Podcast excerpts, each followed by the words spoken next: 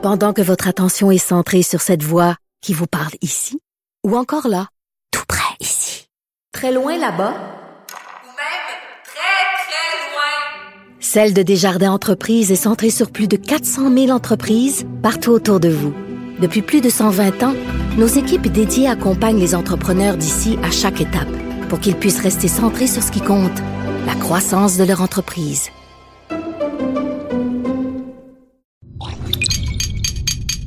Cube Radio.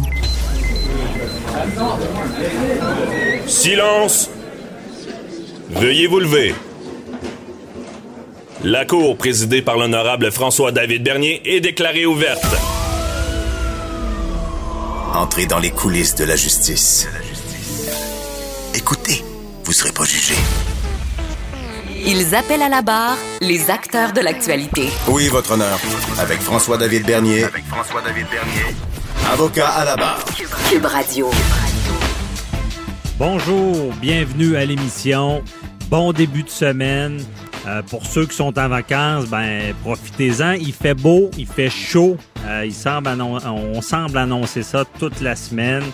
Euh, Aujourd'hui, pour vous, dans l'actualité, je fais un peu ma revue de presse tous les matins. Euh, je commence avec une, bonne nouvelle. Euh, c'est intéressant dans le domaine judiciaire, les bonnes nouvelles. Euh, un vol, on parle de vol euh, ce matin. Un vol qui, qui va finalement bien tourner. Imaginez-vous donc que c'est un emballeur d'un supermarché qui est déficience intellectuelle. il avait sa bicyclette, son vélo qui était beaucoup pour lui et il se l'est fait voler. bon, les voleurs sont partout. Euh, des fois, c'est pas long, on laisse un objet, on se rend compte que bon, que c'est pas tout le monde qui est honnête et que même au Québec, il y a des voleurs. Ça m'est arrivé euh, dernièrement à Place Laurier, j'avais acheté des, des souliers, je les ai laissés cinq minutes sans surveillance parce que je suis tellement distrait et je suis revenu, ils n'étaient plus là. Bon, voler des souliers. En tout cas, je sais pas ce que ça va donner aux voleurs de, gros, là, mais euh, ensuite de ça, euh, voler un vélo, ça arrive beaucoup. On, peut se rappeler de notre jeunesse. Là. En tout cas, moi, ça m'est arrivé de me faire voler mon vélo. On pense pas toujours à, le barrer, mais on fait un peu plus confiance à l'humanité. Et lui, cet emballeur-là qui, tenait beaucoup à son vélo, c'était comme un drame dans sa vie. C'est normal. Euh, c'était son moyen de se déplacer. Et euh, c'était à Shawinigan. Moi, je trouve ça intéressant. Les gens se, se sont serrés les et euh, on fait un GoFundMe pour ramasser de l'argent, pour euh, lui euh, acheter un beau vélo. Il y a des commerçants du secteur ben, qui vendent des vélos, qui ont fait des, des rabais considérables. Et finalement, il a eu son beau vélo. Il est heureux et félicitations à la communauté qui s'est réunie pour euh, venir en aide. Euh, un petit, drame pour quelqu'un, mais pour lui, c'était important. Et euh, pour ceux qui ont vu la photo dans le journal avec le monsieur là, qui pleure en apprenant dans les bras de l'organisateur, en apprenant qu'il y aura un, nouveau vélo, c'est touchant, c'est des bonnes nouvelles. Ensuite de ça, une nouvelle, bon, qui, qui peut-être va vous choquer, là, mais c'est ça existe. C'est non criminellement responsable d'agression sexuelle car il a un trouble du sommeil. Euh, c'est quelqu'un qui a, été déterminé non criminellement responsable parce qu'il a agressé sa fille de 14 ans.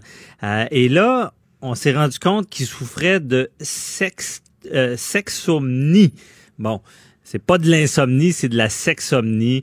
Imaginez-vous donc qu'il euh, y a eu des, des expertises de psychiatres avec euh, des, tests neurologiques pour se rendre compte que cette personne-là avait une activité sexuelle quand il dormait et il y avait les chances de pouvoir agresser quelqu'un dont sa fille. C'est assez malheureux, mais euh, moi, c'est sûr que ça fait sursauter quand on voit ça. Mais encore là, ça rappelle qu'il peut y avoir en judiciaire des, des problèmes de troubles mentaux. Et oui, c'est reconnu maintenant, les sexomnies. Euh, j'avais déjà vu un autre cas aussi où est-ce que c'est arrivé.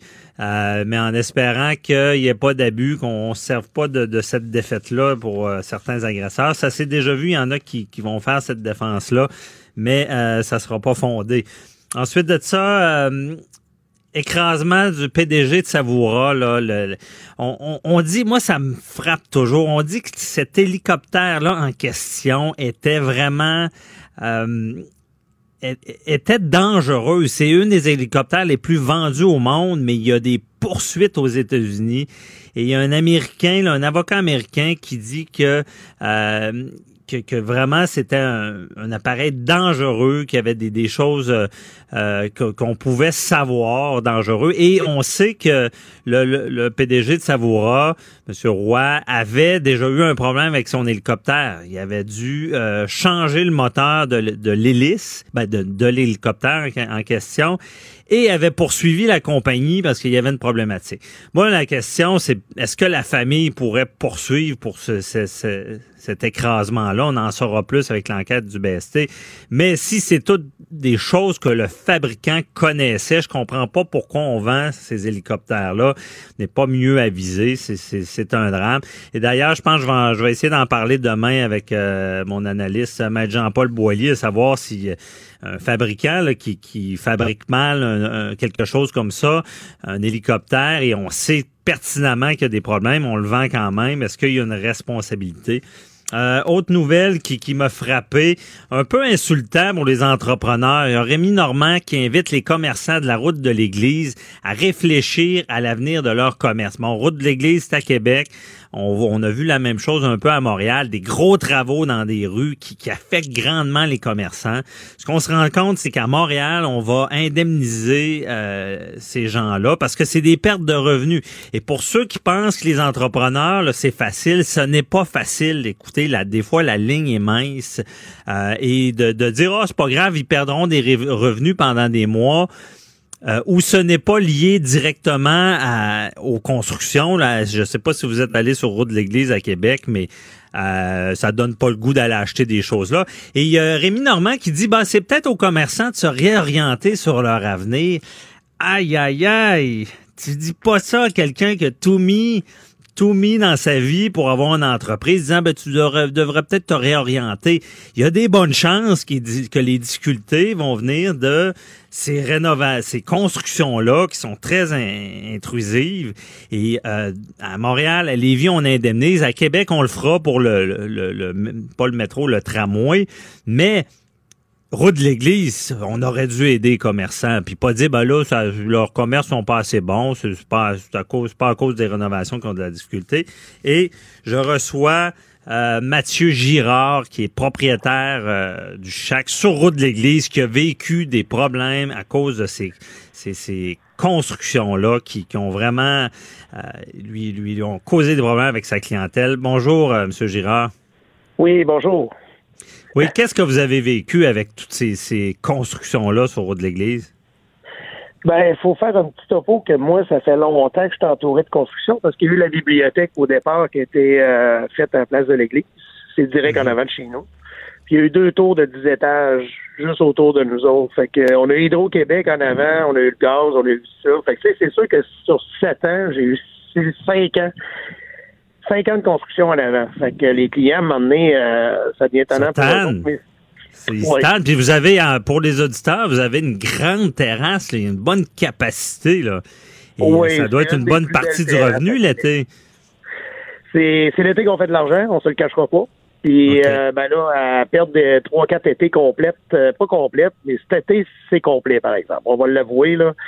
Là, cette mhm. année, c'est le pire que pire. Là. Moi, j'ai vécu sur quartier les rénovations avec une franchise, ça l'a fait fermer. Ah, euh, puis celles de votre église sont fermées le, le, celui qui est là depuis 25 ans. C'est sûr qu'on comprend tout qu'il y a des travaux, il faut que ça se fasse. c'est pas là-dessus, on dit pas que c'est pas ça. Mais c'est là, c'est le commentaire qu'il y a eu il y a deux jours là, de l'autre. Euh, ouais. Rémi Normand. Ouais, ça, euh, lui, euh, j'imagine qu'il est payé cher en maudit pour des niaiseries. Là. Ouais. Mais euh, ça, là. Ben, c'est insultant, là. C'est insultant, là. Dire oh, vous devriez repenser à votre avenir, vous faites peut-être pas ce qu'il faut. Euh, comment vous réagissez à ça, là?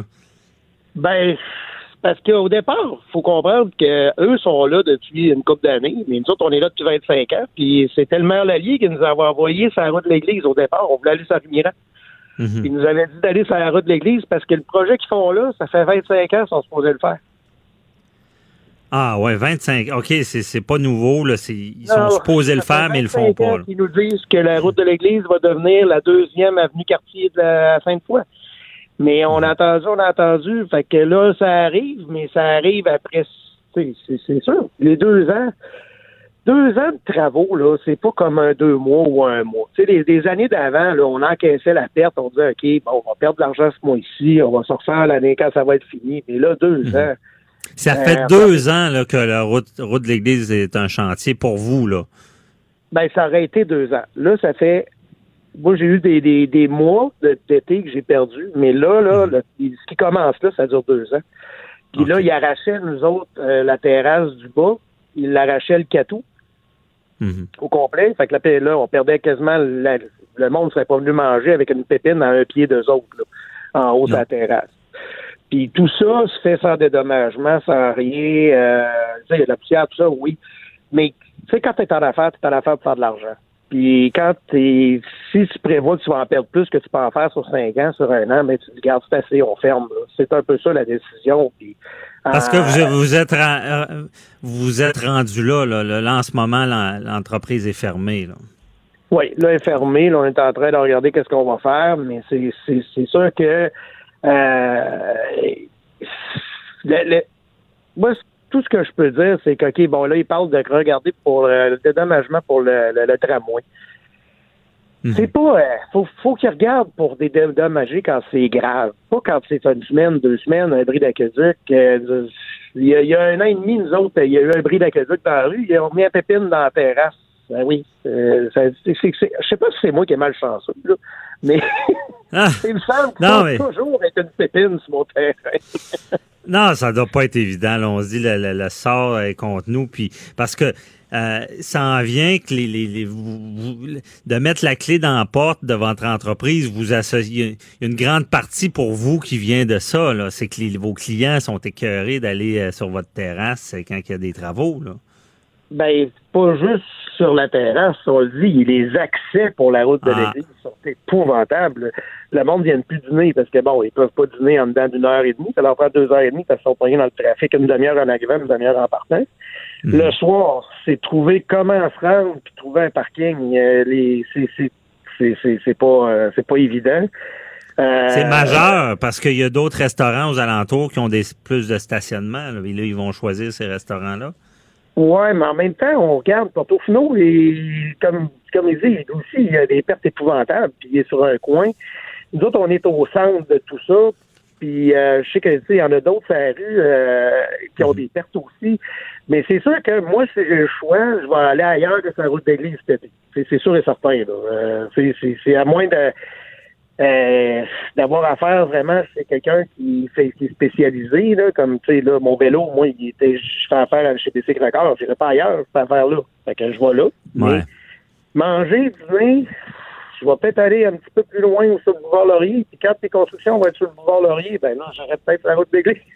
Mais Non, c'est ça. C'est, vraiment euh, l'accès, les travaux, puis même, puis de, d'entendre ça, Rémi Normand qui dit, ben, vous devriez réfléchir à votre avenir, ça doit être insultant. Il y a aussi le propriétaire là, du, euh, du Portofino là, qui, qui a rebondi là, en, en- Ah. en voyant ce genre de déclaration-là. Ça doit pas euh, euh, être évident. Euh, en tout cas, euh, je suis vraiment désolé de ce qui arrive. Il faut, faut rappeler que c'est important là, de, de, de vraiment... euh, en tout cas, je trouve que les villes devraient indemniser. Euh, en affaires, la ligne est mince entre le succès puis à faire de l'argent puis pas en faire, surtout dans la restauration. Mais merci beaucoup, Mathieu Girard, là, de nous avoir euh, fait part de votre expérience. Là, puis je vous souhaite une bonne Oui, journée, une bonne continuation en affaires. merci. Bye À bye. Au revoir. Restez là, on, on parle de droit militaire. Avocat à la barre. Avec François-David Bernier. Des avocats qui jugent l'actualité tous les matins. les militaires n'ont pas à subir un procès devant jury. Bon. Euh, il faut bien comprendre que le droit militaire, ce n'est pas euh, le droit civil ou criminel que vous connaissez ici. Les militaires ne sont pas régis comme nous par les mêmes lois. Ils s'engagent. Donc, il y a vraiment la, police militaire et il y a les tribunaux militaires. Mais là, la Cour suprême, certains euh, voulaient que s'il y avait des crimes graves, euh, qu'on puisse avoir un que les militaires puissent avoir un procès devant un jury composé euh, de civils pour des crimes graves. Et euh, finalement, la, Cour suprême détermine euh, qu'ils n'ont pas à subir, euh, qu'ils n'ont pas à être devant un, jury normal. Bon, on voulait en savoir plus, que c'est très compliqué euh, de savoir comment ça fonctionne, le droit militaire exactement, et cette nouvelle-là.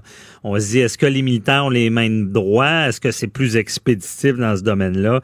Et je reçois le colonel maître Michel Drapeau, qui va nous expliquer un peu cette décision-là. Bonjour, euh, Maître Drapeau. Bonjour à vous. Merci d'être avec nous.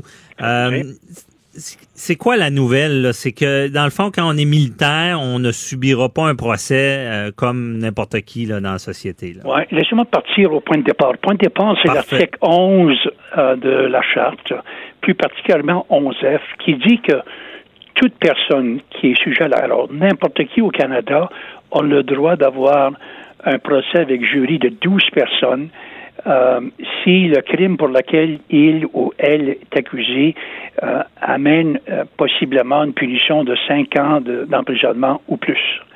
Alors, mais dans le même article 11F, dire à l'exception des offenses qui sont jugées selon le droit militaire. Alors, ah, l'interprétation de cette clause-là a longtemps été, été faite dans le sens suivant, hein, et que toutes les offenses du Code criminel sont incorporées dans le droit militaire, dans la loi sur la défense nationale, et ils sont tous transformés en, offenses sur le Code criminel, et ça deviennent des offenses militaires. Alors, les autorités militaires ont le résultat de ça, juridiction pour juger n'importe quelle offense, incluant ceux qui sont punis par une, une sentence de cinq ans d'emprisonnement ou plus, et le système militaire, c'est une cour martiale, et la cour martiale a un, un comité de cinq personnes choisies par les militaires, ce sont les militaires qui sont là-dessus. Alors l'accusé, plutôt que de faire affaire et de se présenter et d'avoir le bénéfice d'un procès par jury de douze personnes qui sont choisies de façon aléatoire dans la société civile, plutôt que ça, c'est un, c'est un comité, un, comité de cinq personnes qui sont tous militaires, choisis par les autorités militaires qui font le procès. Alors, il est beaucoup plus facile d'avoir un jugement unanime de cinq personnes qui sont tous formées de la même façon, qui ont le même système de valeurs, qui travaillent pour la mhm. même chaîne de commandement, que douze personnes qui sont choisies au hasard comme ça dans le grand public. Alors, l'argument était que cette clause-là ne devra pas continuer et les, les, militaires qui sont les seuls à ne pas bénéficier d'un procès par jury de 12 personnes, euh, c'est ce qui a été demandé à la Cour suprême. La Cour suprême a dit que non, a dit que la charte telle qu'elle était et euh, la loi du droit militaire telle qu'il est va demeurer, euh, c'est le statu quo. Est-ce que les militaires ont moins de droits dans ce cas-là? Ben, je pense que oui, et j'ai argumenté longtemps au fait que les militaires devraient avoir le même droit. Alors, si le militaire choisit d'avoir un procès par jury, euh, il devrait être jugé au fait devant une cour civile, et la cour civile devrait être composée de 12 personnes euh, qui sont choisies ici et là dans la société civile. Euh, mais c'est pas ça qu'on a présentement, c'est pas ça qu'on va avoir avec la décision de la Cour suprême. Ça va être, il va être jugé par un tribunal militaire qui est une cour martiale avec un, comité de cinq militaires. Alors, il y a une différence là-dedans, c'est certainement, et c'est les seules personnes au Canada. Un membre de la GRC qui commet un crime grave, ou un membre de n'importe quelle autre profession qui commet un crime grave qui apporte une, une, une punition possiblement de cinq ans ou plus, a le droit à un jury de 12 personnes devant un tribunal civil. Les seuls qui sont exclus là-dedans, c'est les, euh, les, militaires. Et Parce qu'ils sont accusés, peut-être que c'est ça. Ça ne veut pas dire qu'on commis le crime, sont accusés. Non, non, ils sont accusés, c'est ça. Euh, et là, on se rend compte que peut-être qu'ils n'ont pas les mêmes droits, mais c'est euh, ma drapeau, ça vient de où ça? C'est le fait qu'on qu'ils sont engagés et là, tout d'un coup, c'est comme ça, ça, vient que la charte a eu cette, cette clause là. Je pense que la Cour suprême probablement n'avait pas le choix, mais de respecter la Constitution telle qu'elle est écrite. Alors tout le monde au Canada ont droit à un jury de 12 personnes s'ils sont accusés d'un crime qui, euh, qui apporte une punition de 5 ans ou plus. Mais à l'exception d'un crime qui est poursuivi devant euh, un tribunal militaire, et c'est le cas ici.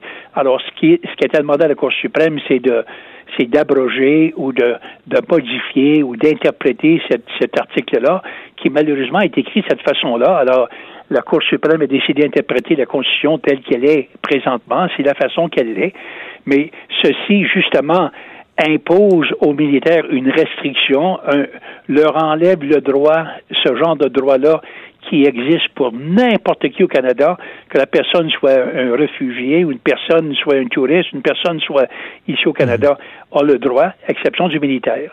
Et ceci vient, vient aussi en contradiction avec ce qui se produit dans la plupart des autres démocraties euh, et certainement les alliés canadiens au sein de l'OTAN.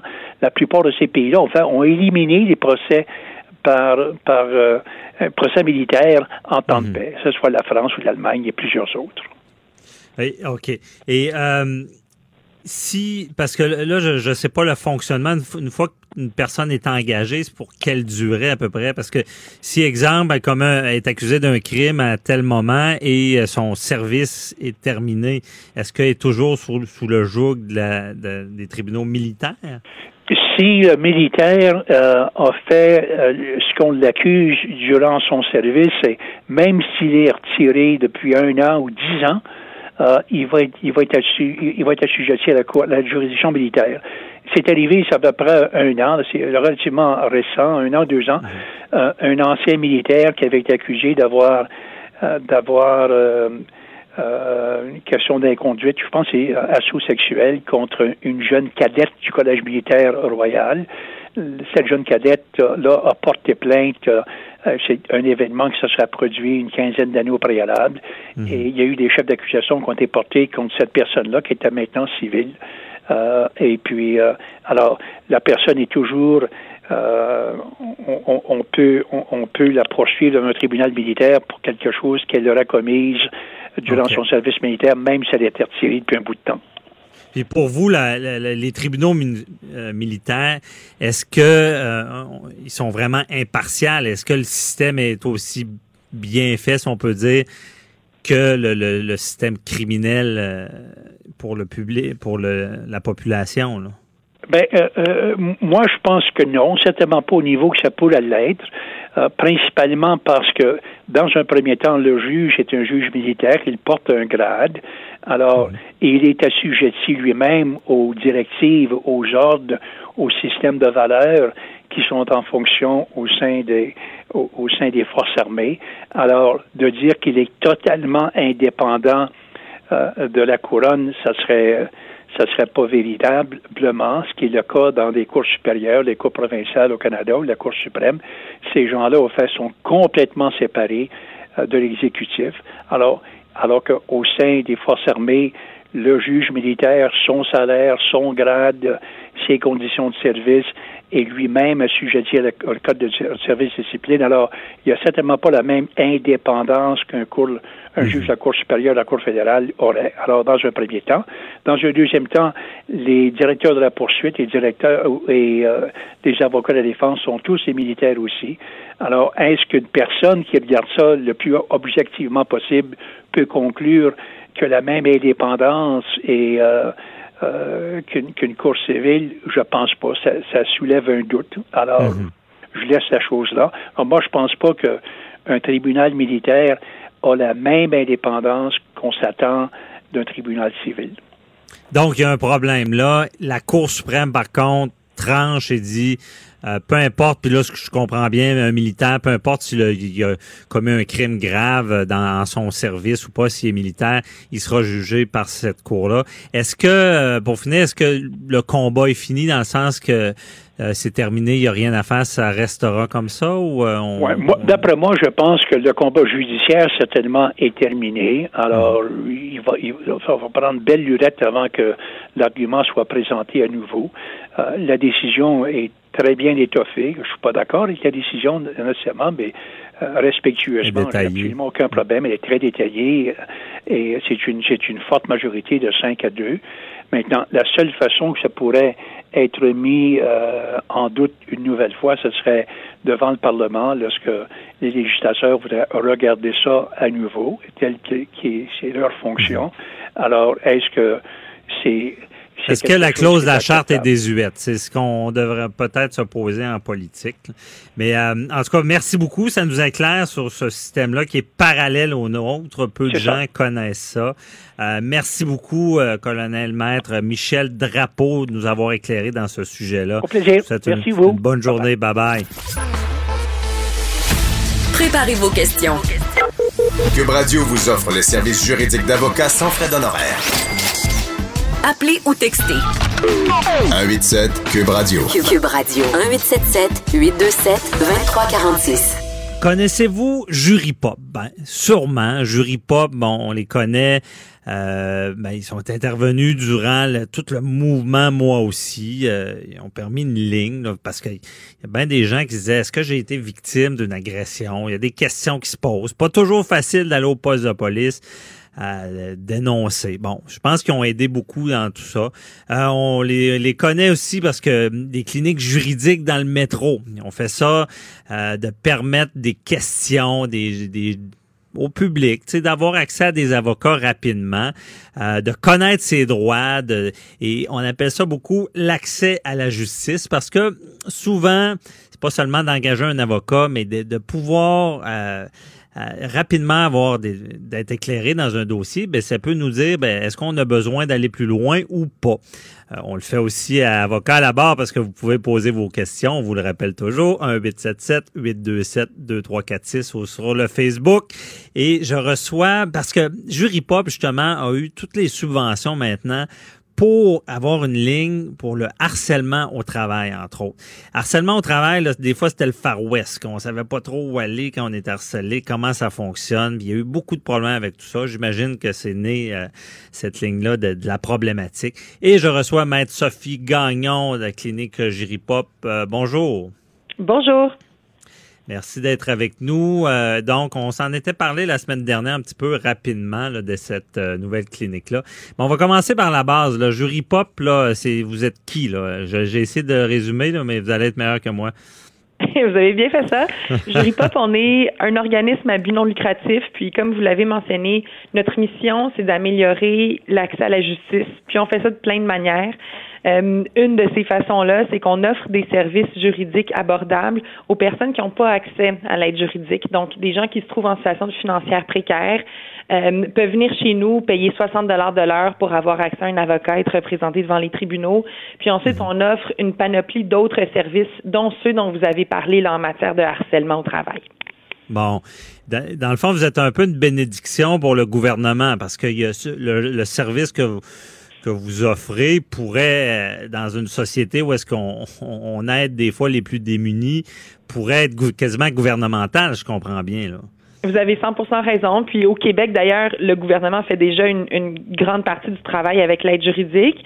Euh, mais vu que les, les, les, euh, les moyens de l'aide juridique sont limités, il reste qu'il y a des centaines de milliers de personnes qui n'ont pas les moyens de se payer un avocat puis qui n'ont pas accès à l'aide juridique. Donc c'est pour ça que Juripop a été fondé justement il y a 10 ans pour répondre aux besoins de la grande partie de la population qui tombait en deux chaises. Là. Et c'est ça. Et la classe moyenne, et ça, je l'ai décrié longtemps. Il y a un problème au Québec avec l'accès à la justice, la classe moyenne, l'aide juridique, bon, on s'entend, ceux qui n'ont pas l'argent vont être aidés. Ceux qui ont bien de l'argent vont être capables de se refaire représenter. Mais dans le milieu, c'était pas facile, donc vous intervenez beaucoup là. là. Voilà, puis c'est un gros problème qui est en croissance au Québec.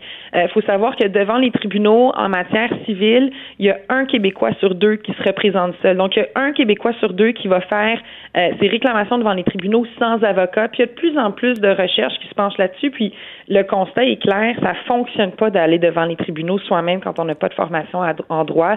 Donc, c'est justement pour les laisser pour compte que Jury Pop on existe. Mhm, bien dit. Parlons-en euh, quelques minutes de se représenter seul. Euh, on peut l'échapper, comme on dit en bon québécois. Là. C'est pas facile et c'est pas facile pour le juge, l'autre avocat. Là. Ça, ça complexifie. Là ça complexifie pour tout le monde. Je vous dirais qu'au Québec, on a un drôle de système hein, en matière de justice parce qu'en théorie, c'est un système public, donc n'importe qui mhm. peut rentrer devant, dans les tribunaux, déposer sa poursuite. On n'a pas besoin de payer le juge, pas besoin de, de, payer les employés du palais de justice.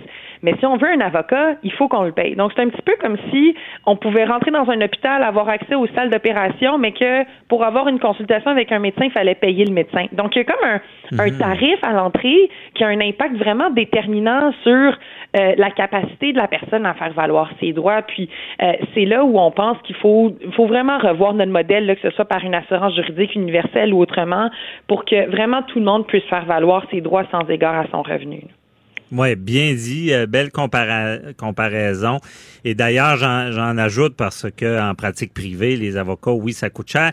Souvent, les gens disent ah ils chargent cher, puis ils ont des belles voitures, des belles maisons. C'est pas que que ça, c'est que le système fait que ça coûte cher aussi, parce que mettre gagnant d'aller devant un tribunal, on va pas là, euh, pas préparé là. Je veux dire, les débats ne seront pas toujours euh, circonscrits là. Des fois, c'est large. Ah, pas du tout. Ça prend un temps phénoménal préparer un dossier pour aller devant les tribunaux. Puis le système est aussi pas toujours ultra efficace. Euh, nous, on le voit des fois, notre équipe est toute prête pour un procès, puis là se présente au palais de justice. Euh, puis il y a ce qu'on appelle un encombrement du rôle, à savoir qu'il y a plus de procès qui sont fixés hmm. pour une journée qu'il y a de salles ou de juges disponibles. Donc là, notre équipe revient au bureau puis dit bon ben on a été remis à dans un mois. Puis là, dans un mois, il va falloir se préparer de nouveau. Donc, c'est, choquant à entendre, mais il faut savoir qu'il y a certaines inefficiences du système qui font en sorte que ça coûte plus cher aux justiciables aussi. Oui. Et euh, quand on parle des lignes, justement, eh, ben, que ce soit vos cliniques dans le métro, que ce soit la ligne que vous aviez mis sur pied avec moi aussi, et cette nouvelle ligne du harcèlement au travail, c'est quoi l'impact? Les gens appellent et c'est quoi? Comment vous déterminer l'aide? Euh, euh, le fait de répondre à la question, ça aide les gens? Ah mon Dieu, oui. Euh, les personnes nous appellent ou nous écrivent euh, puis nous, on offre des services d'accompagnement gratuits. Donc, on a des avocats ici qui prennent le téléphone puis qui parlent aux personnes. La première étape de notre, service, c'est vraiment d'écouter, euh, puis d'identifier euh, ce que le comportement qui nous est raconté constitue en droit. Est-ce que c'est du harcèlement? Est-ce que c'est une agression sexuelle? On explique nos conclusions à la personne, puis ensuite, on lui explique tous les différents recours que le droit met à sa disposition pour obtenir justice. Donc, très souvent, on va penser que la première chose à faire, c'est d'aller porter plainte à la police. Puis c'est vrai, là, que c'est une des solutions qui existent, mais c'est pas la seule. Des fois, on mhm. peut aussi aller porter plainte à l'employeur pour que l'employeur fasse une enquête. On peut aussi faire une demande d'indemnisation au programme d'indemnisation des victimes d'actes criminels. Alors, le rôle de notre avocat, de notre avocate, c'est d'accompagner la personne dans tous ces recours-là qu'elle peut décider d'entreprendre euh, pour mettre fin à une situation de harcèlement. OK. Et là, la question répondue, souvent, ben, ils, vont peut-être euh, être mieux informés sur qu'est-ce qu'ils font. Est-ce que ça arrive des fois que les gens se rendent compte qu'il n'y avait peut-être pas de problème? Ça arrive des fois, en fait, que le droit n'offre pas de solution à la personne qui vient nous voir. Le meilleur exemple que je peux vous donner, c'est malheureusement pour les travailleurs autonomes. Au Québec, on a euh, plein de lois extraordinaires qui protègent les travailleurs, mais les travailleurs, ça va être plus souvent qu'autrement des salariés qui sont protégés par les lois. Euh, un travailleur autonome qui prend un contrat à la pige avec un euh, avec quelqu'un, s'il fait l'objet de harcèlement, ben il peut pas euh, être protégé par la loi sur les normes du travail, par exemple. Alors, je vous dirais que c'est là où on sent le plus impuissant les, les avocats, c'est quand ce sont des travailleurs autonomes qui viennent nous voir puis qui sont exclus mhm. des protections habituellement réservées aux travailleurs. Ah oui, OK. Parce qu'on rappelle justement que lorsque quelqu'un est, soumis ou euh, encadré par la loi ces normes du travail, si on fait une plainte, s'il y a des choses comme ça, il peut y avoir des procédures sans qu'on ait à payer là, qui viennent des normes du travail, par exemple. Oui, c'est ça, exactement. Même, même chose si le harcèlement euh, relève de la discrimination. Alors, si on nous harcèle euh, à cause de caractéristiques personnelles, qui sont pas modifiables, qui sont inchangeables, euh, comme le sexe, la couleur de peau, une limitation fonctionnelle, là, on peut aller porter plainte à la Commission des droits de la personne et de la jeunesse. Puis si la commission mhm. conclut euh, qu'il semble avoir de la discrimination, mais ben là, le tribunal des droits de la personne va pouvoir s'en saisir, encore une fois, sans frais pour la personne plaignante. OK. Et euh, là, question l'humain en arrière de l'avocate, est-ce que quand on est, parce que vous êtes un peu au premier front, là, ce que je comprends, c'est que les gens, bon, c'est un des premiers contacts qu'ils ont. Est-ce qu'il y a des constats qui vous frappent, la jury pop, là, dans le sens que, bon, les, les, les gens, vous ne pensiez jamais que quelqu'un pouvait avoir cette idée-là du système? Euh, je vous dirais que ce qui nous frappe le plus, c'est que, là, je vais parler avec mon chapeau d'avocate, là, mais c'est qu'on pratique le droit de manière euh, qui est beaucoup plus centrée sur nous, les avocats, que sur le public. Puis je vous explique ce que je veux dire. Euh, généralement, quand une personne vit une situation, par exemple, de harcèlement, là, si elle va voir un avocat en droit criminel, ben l'avocat, il va juste pouvoir la conseiller sur euh, ses recours en vertu du code criminel. Même chose si elle va voir un avocat en droit du travail, en droit administratif. Puis vous pouvez vous imaginer à quel point c'est épuisant pour quelqu'un qui a vécu un traumatisme d'aller raconter la même histoire, d'aller développer des liens de confiance avec deux, trois, quatre avocats différents. Nous, ce qu'on a commencé à faire chez Jurypop, c'est qu'on développe une expertise vraiment fondée sur la problématique pour qu'on puisse conseiller la personne sur tous les domaines de droit qui sont applicables à sa situation. Puis on voit que c'est vraiment ça qui fait une différence sur le bien-être de la personne, c'est qu'elle n'a pas besoin de multiplier les contacts, les liens de confiance, les, interventions. On enlève ce fardeau-là de ses épaules pour lui permettre justement, ben vraiment de bénéficier pleinement de toutes les solutions que le droit peut lui offrir. OK. Donc, vous, vous le supervisez dans les étapes à suivre euh, pour régler son le problème. Voilà. Euh, OK.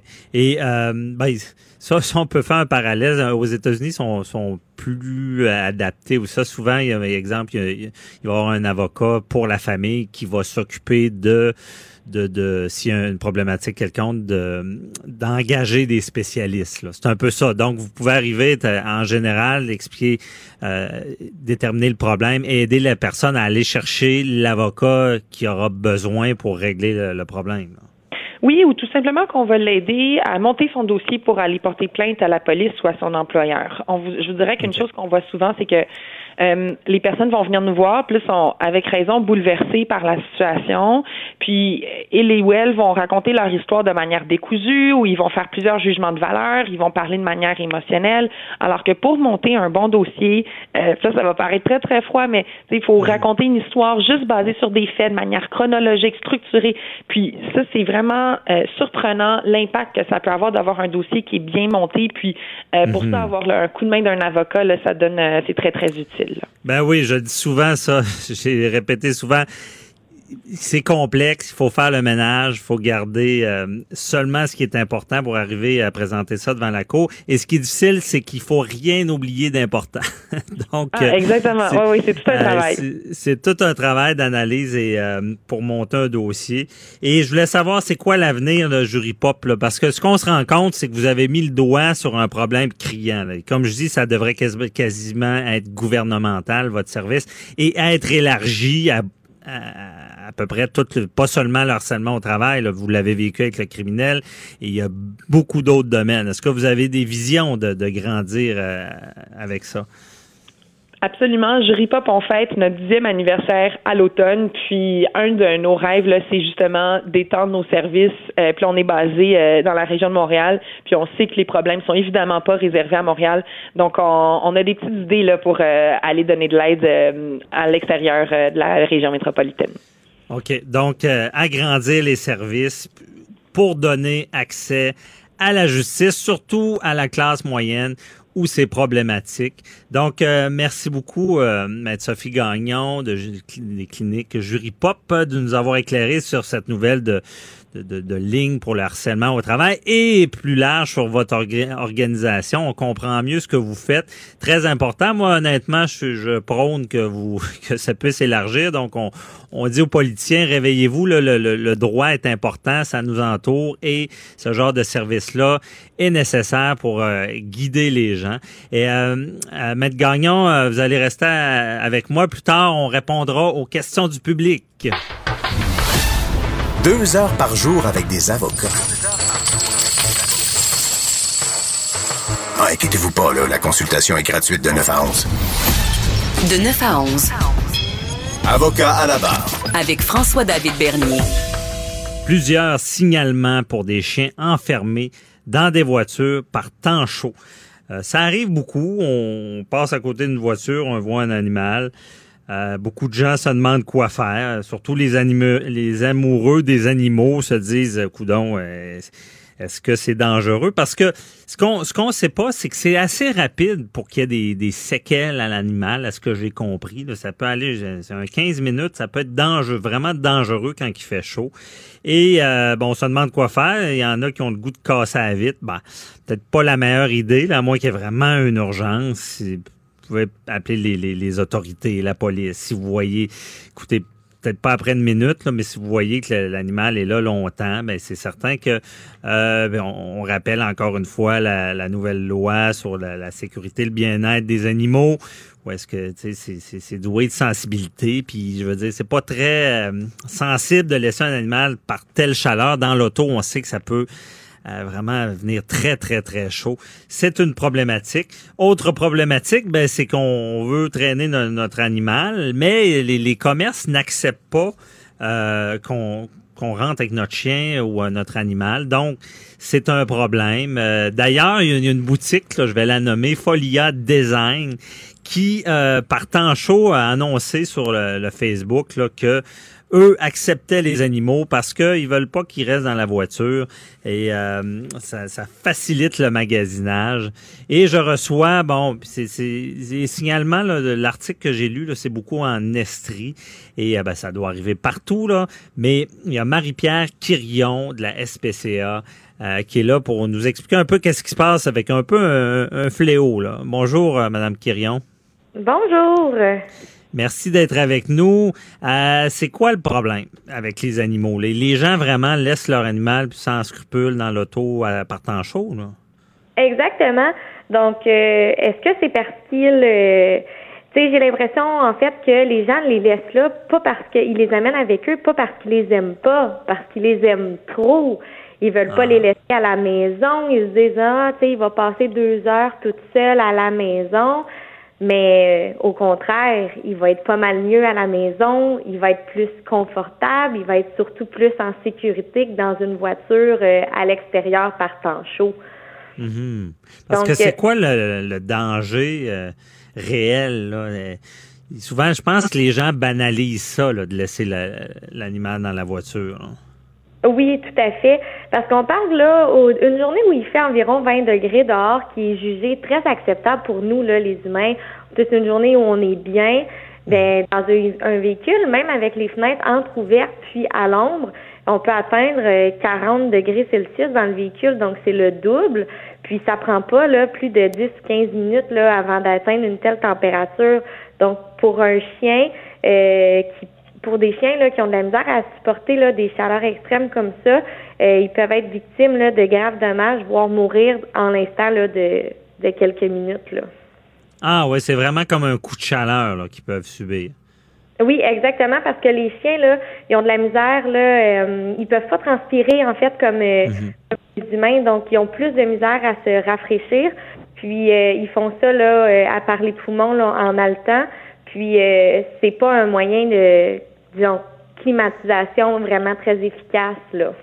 Ah ouais. Donc, ils ont, moins de facilité que nous à supporter la chaleur, c'est ce que je comprends. Et euh, pour ceux qui se disent, ben écoute, euh, moi, je, laisse la fenêtre un peu entrouverte, ça devrait être correct. Est-ce que c'est correct? Ben tout, tout est une question de jugement. Euh, quelqu'un qui a son chien dans sa voiture, il fait un arrêt à la station-service, il met de l'essence, il va payer l'essence à l'intérieur, il revient. On, mhm tolérable. Quelqu'un qui va, je sais pas moi, à la pharmacie, il y a deux, trois affaires à acheter, euh, finalement, il y a beaucoup de monde à la caisse, même si la, fenêtre est entrouverte, le chien a passé dix minutes dans la voiture, il fait chaud. Puis le meilleur exemple que je peux donner, la semaine dernière, j'ai fait un appel, moi, dans ma voiture, il faisait super chaud, puis je voulais qu'on m'entende bien, donc mes fenêtres étaient levées. Mon appel a duré cinq minutes cinquante, puis quand je suis sortie de la voiture, j'étais contente, là. Il faisait mhm là ça devient un four pratiquement. Ouais, mais c'est certain que dans la voiture, surtout si le soleil tape, là, c'est euh, ça augmente de beaucoup, beaucoup. Euh, et là, euh, question comme ça. Moi, je suis, je me promène au centre d'achat, je vois ça, là, un animal qui est dans, dans l'auto. Qu'est-ce que je fais? Est-ce que je casse la vitre pour le sauver? Non, pas du tout. Donc, vous l'avez dit d'entrée de jeu, euh, non, on casse pas la vitre. En fait, là, on demande euh, aux gens ici en Estrie, c'est d'appeler euh, chez nous à la SPA sur nos heures d'ouverture. Puis si nous on n'est pas ouvert, c'est d'appeler le, le service de police. Probablement que c'est comme ça là dans plusieurs régions au Québec. Puis le système, le, la police, eux, vont communiquer directement avec la SPA si on est fermé. Puis le signalement va prendre son cours. Là. Donc nous, le, le patrouilleur de service là, en, de garde, il va prendre le signalement, il va aller voir. Puis si on a besoin d'ouvrir les fenêtres, on va le faire. C'est souvent on a des outils où on peut faire appel là, avec euh, une compagnie de remorquage, des choses comme ça. Vraiment pour débarrer les portes au besoin. Exactement. Donc euh, le moins possible, là, ça fait longtemps que c'est pas arrivé ça de casser des vitres. Puis euh, vraiment, on n'invite pas les gens à le faire. On déconseille en fait fortement là, cette méthode-là prenez plutôt le temps d'appeler là, euh, soit votre SPA ou encore votre service de police. Puis si jamais là, euh, vous voyez qu'il y a un, énorme danger pour la vie de cet animal-là, ben vous pourrez suivre les recommandations là, de ces deux euh, ces deux entités-là. Mm-hmm. Et si on, est en présence de totale négligence des personnes qui ont on, a la preuve que l'animal est resté très longtemps dans le véhicule. Euh, il a fallu intervenir, fallu débarrer les portes, fallu prendre l'animal. C'est quoi les conséquences pour les propriétaires? Ben nous, en fait, ici, là, en Estrie, euh, euh, la municipalité de Sherbrooke a un règlement là sur les animaux, donc ils sont passifs là d'une amende de 100 dollars plus les frais. Par contre, là, si dans des cas plus graves, là, il y a une situation, je ne sais pas, dans laquelle on trouve le chien qui est agonisant ou encore là qui en meurt, bien le gardien de l'animal peut être accusé de négligence ou de cruauté. Puis ça, euh, tant en vertu de la loi provinciale B 3.1 que du Code criminel canadien. Donc, ça peut devenir là euh, très sévère. Donc, des accusations criminelles de, de, maltraitance d'animaux, de cruauté animale. Oui, exactement. Si on voit là, c'est ça. Si on voit que l'animal, quand on le sort de là, euh, il est vraiment très mal en point ou encore il est décédé suite à de telles chaleurs, il y a, il y a des accusations qui peuvent être, qui peuvent être portées là, contre le propriétaire du chien. OK. Euh, question comme ça, j'ai beaucoup de questions. Euh, OK, des accusations criminelles, on est dans l'extrême aussi. Ça prend vraiment bon que l'animal soit blessé, décédé, ce qu'on ce qu'on souhaite pas. Par contre, il y a cette loi-là sur le bien-être et la sécurité des animaux qui vient dire, bon, l'animal est doué de, sensibilité, puis il faut, faut lui donner un peu euh, ce qu'il a besoin à la vie. Est-ce que ça vient renforcer cette chose-là de ne pas laisser un animal dans la voiture? Parce que me semble qu'à l'époque, c'était pas grave, ça. Il y avait rien qui sanctionnait ça. Est-ce que cette loi-là vient euh, mettre ça plus sévère s'il arrive pas de, drame? Je suis pas assez familière avec euh, cette loi-là, comme ça fait pas très longtemps que mm en poste ici. Par contre, là, oui, c'est sûr que ça vient renforcer toutes les euh, comme tous les droits là avec les animaux. Puis euh, mhm. surtout ça fait ça fait aussi beaucoup plus de prévention, donc sur des choses comme ça qui étaient peut-être, comme vous le dites, moins moins importante qu'il y a quelques années. Bien là, dans les dernières années, on accorde beaucoup d'importance à la sensibilisation dans les pour les animaux par temps chaud, puis pas juste dans les voitures, aussi dans le fait de marcher avec son animal par une journée euh, d'extrême chaleur. C'est pas euh, c'est pas recommandé. Le chien qu'il soit dans une voiture ou à l'extérieur, quand il fait super chaud, ils ont de la misère, comme je l'ai déjà dit, à à supporter la chaleur, bien de les faire marcher sur l'asphalte quand il fait 30 degrés dehors, l'asphalte est chaude, ça brûle leur petit coussinet, c'est pas mhm. mieux. Donc, euh, c'est ça, il y a d'autres consignes que la voiture. Euh, je comprends bien, quand il fait très chaud, faut... Oui, quand il fait chaud aussi, c'est ça. On évite, là, entre autres, euh, l'activité physique de trop longue durée. Donc, nous, on va recommander d'aller soit marcher au petit matin ou en fin de journée, quand le soleil a commencé là, à se coucher puis que la chaleur a commencé à tomber si vous laissez votre chien dehors par temps chaud parce que vous, vous le laissez aller dehors pendant que vous allez travailler, ben c'est de lui c'est s'assurer que votre chien a un endroit où il peut se coucher à l'ombre, où ça va être un petit peu plus frais, puis de lui laisser plusieurs bols d'eau. Puis euh, vous pouvez même laisser de la glace dans les bols d'eau, comme ça va rester plus fraîche plus longtemps. Euh, Mhm. si ça se passe sur votre terrain, euh, puis euh, vous, vous avez les moyens, c'est d'acheter une, tu sais, une petite piscine pour enfants ou d'arroser avec l'arrosoir votre chien quelques fois dans la journée. Donc comme ça, vous allez pouvoir l'aider à se rafraîchir. Ah, qui puisse se rafraîchir. Et euh, pour ceux qui sont euh, de bonne intention et de bonne foi, mais qui connaissent peut-être pas ça assez, qui veulent euh, bien prendre soin de leur animal, est-ce qu'ils peuvent vous appeler pour vous poser des questions? Oui, en tout temps, les gens peuvent appeler ici quand ils ont des questions ou même là dans j'imagine dans n'importe quel SPA euh, ou SPCA là, au Québec, tout le monde va se faire un plaisir de répondre là, à ces questions-là parce que c'est aussi dans notre rôle là, de faire de la sensibilisation puis d'aider les gens à vivre en harmonie avec les animaux. Donc, euh, ça nous fait toujours plaisir de répondre à ces questions-là puis d'outiller les gens à être là de meilleurs gardiens puis d'offrir des bons soins à leurs animaux. C'est vraiment sur le site web ou le numéro de la SPCA lo- locale de, la région. là, Exactement. OK. Bon, c'est très intéressant. Donc, ça ne sera pas des fatigants. là. Vous êtes là aussi pour répondre aux questions, prévenir euh, évidemment au lieu de- d'avoir- de- d'être en présence de drame de- avec les animaux. Oui, exactement, parce que même souvent, quand on, on reçoit des appels là, pour des animaux dans des voitures, c'est des animaux qui sont laissés euh, euh, dans des voitures, euh, exemple au centre commercial, et même souvent à l'hôpital. Donc, c'est des, Ah. c'est des, des, des sorties des courses sont relativement longues. D'habitude, on parle pas juste d'un arrêt, euh, on rentre, on sort là. Ah non, on comprend bien. Merci beaucoup. Euh, Je suis certain que ça va avoir éclairé beaucoup de personnes. Merci Marie-Pierre Quirion de la SPCA. Euh, je vous souhaite une belle journée. Merci vous aussi. Déclarez-vous solennellement de dire la vérité, toute la vérité et juste la vérité. De 9 à 11. Avocat à la barre. Avec François-David Bernier. Le cannabis est légal. C'est simple, il est légal. Non, c'est pas si simple. Il est légal, mais il y a beaucoup de questions depuis sa légalisation, que, ça soit bon d'avoir des plans à la maison, il y a une portion fédérale, provinciale, euh, que ça soit bon des accusations au volant, euh, beaucoup de questions et qui de mieux qu'un procureur euh, du DPCP, directeur des poursuites criminelles et pénales, maître Justin Tremblay qui est avec moi. Bonjour maître Tremblay. Bonjour, Maître Bernier. Merci d'être avec nous. Qui de mieux que le DPCP pour nous expliquer qu'est-ce qui se passe depuis la légalisation du cannabis?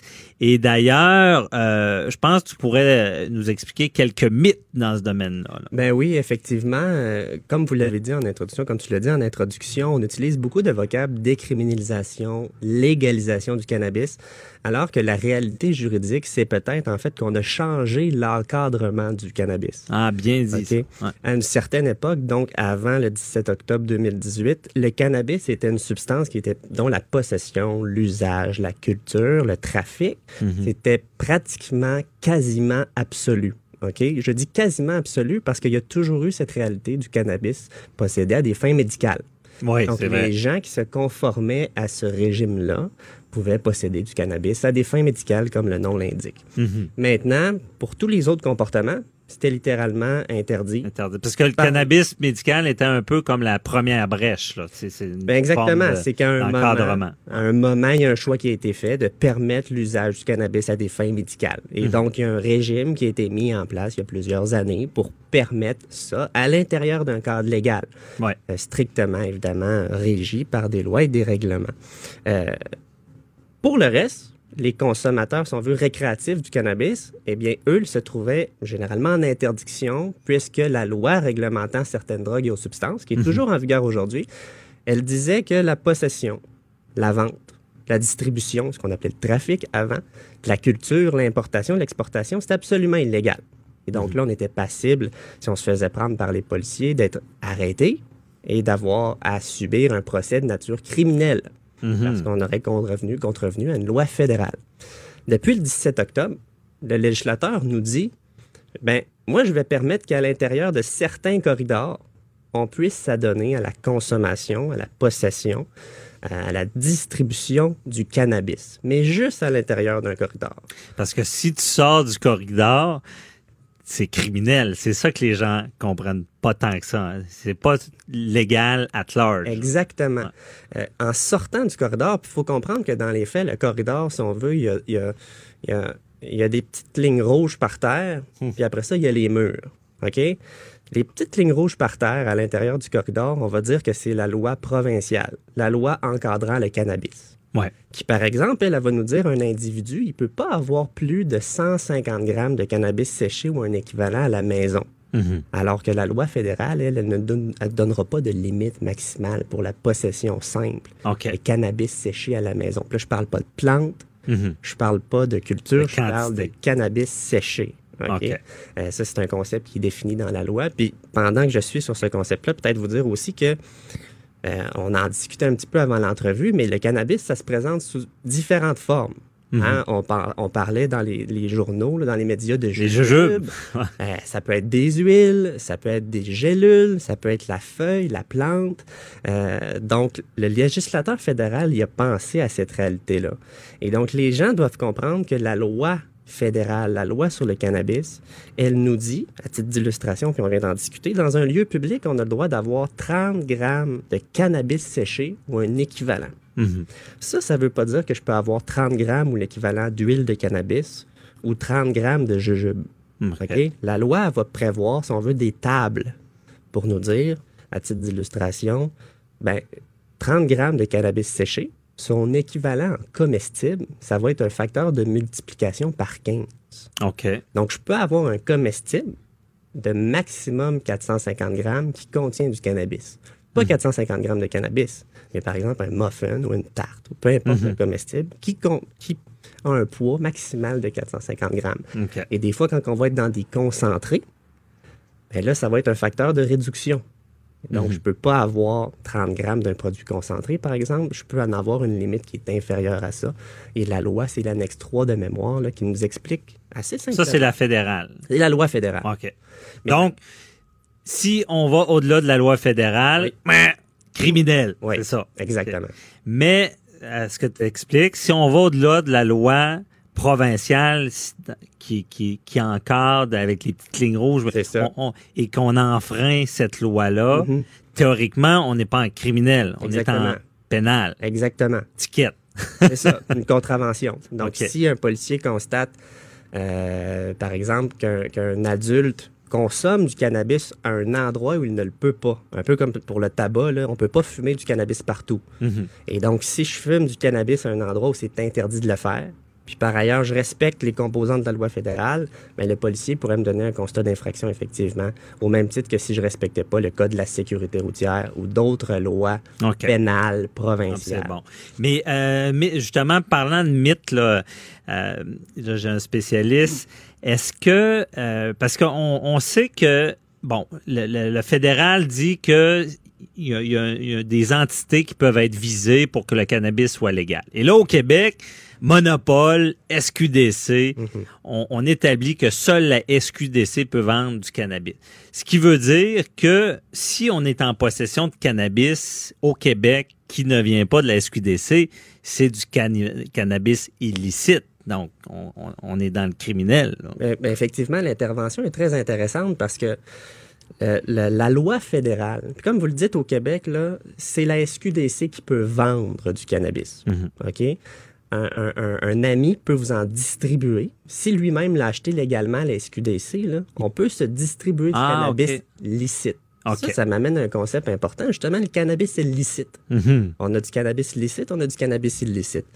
Maintenant, on ne sait pas c'est quoi du cannabis licite, mais on sait ce que c'est du cannabis illicite, donc on peut faire la déduction. Ouais. J'ai la définition avec moi, mais le, le- le- le- le gouvernement fédéral nous dit que le cannabis qui a été vendu, produit, distribué par une personne visée par une interdiction, prévue sous le régime de la présente loi ou d'une loi provinciale, ou qui a été importé par une personne visée par une interdiction prévue sous le régime de la présente loi, ben ça c'est du cannabis illicite. OK. Donc, moi, je vais à la SQDC, j'achète légalement mon cannabis et je décide d'en vendre à quelqu'un. Le cannabis, mais je peux pas vendre ça. Moi, je suis pas la SQDC, j'ai pas d'auto- d'auto- d'autorisation de vente. Ouais. Donc, le cannabis qui était par ailleurs licite devient Illicite. OK. de par la transaction qui a eu lieu. Comme, justement, Bon, l'histoire des plans. Oui. Fédéral permet quatre plans. Provincial, pas de plan. Bon, on n'a Mhm. pas le droit. Bon. Exact. Là, j'en fais pousser quatre selon le fédéral, ce qui veut dire que je suis en infraction pénale et non criminelle. Mais une fois que les feuilles de mon plan sont amassées, là, euh, je ne l'ai pas acheté à SQDC, puis je l'ai pris de plan que j'avais pas le droit d'avoir. Est-ce que je me ramasse à- en problème risquant des accusations criminelles parce que mon, mon- le, le- le pot est illicite? C'est sûr qu'un procureur de la couronne, quand il va regarder un dossier, il va faire une analyse hein, de plusieurs facteurs. Mais ce qu'on peut dire, Mhm. c'est comme on, on vient d'en discuter, au Québec, la SQDC seulement peut vendre des produits du cannabis. Et à ma connaissance, elle ne vend pas de graines. OK. OK? Et donc, si moi, à la maison, j'ai des graines que j'ai achetées à un endroit autre, Mhm. la SQDC, la Société québécoise du cannabis, OK. ben, mon cannabis est illicite.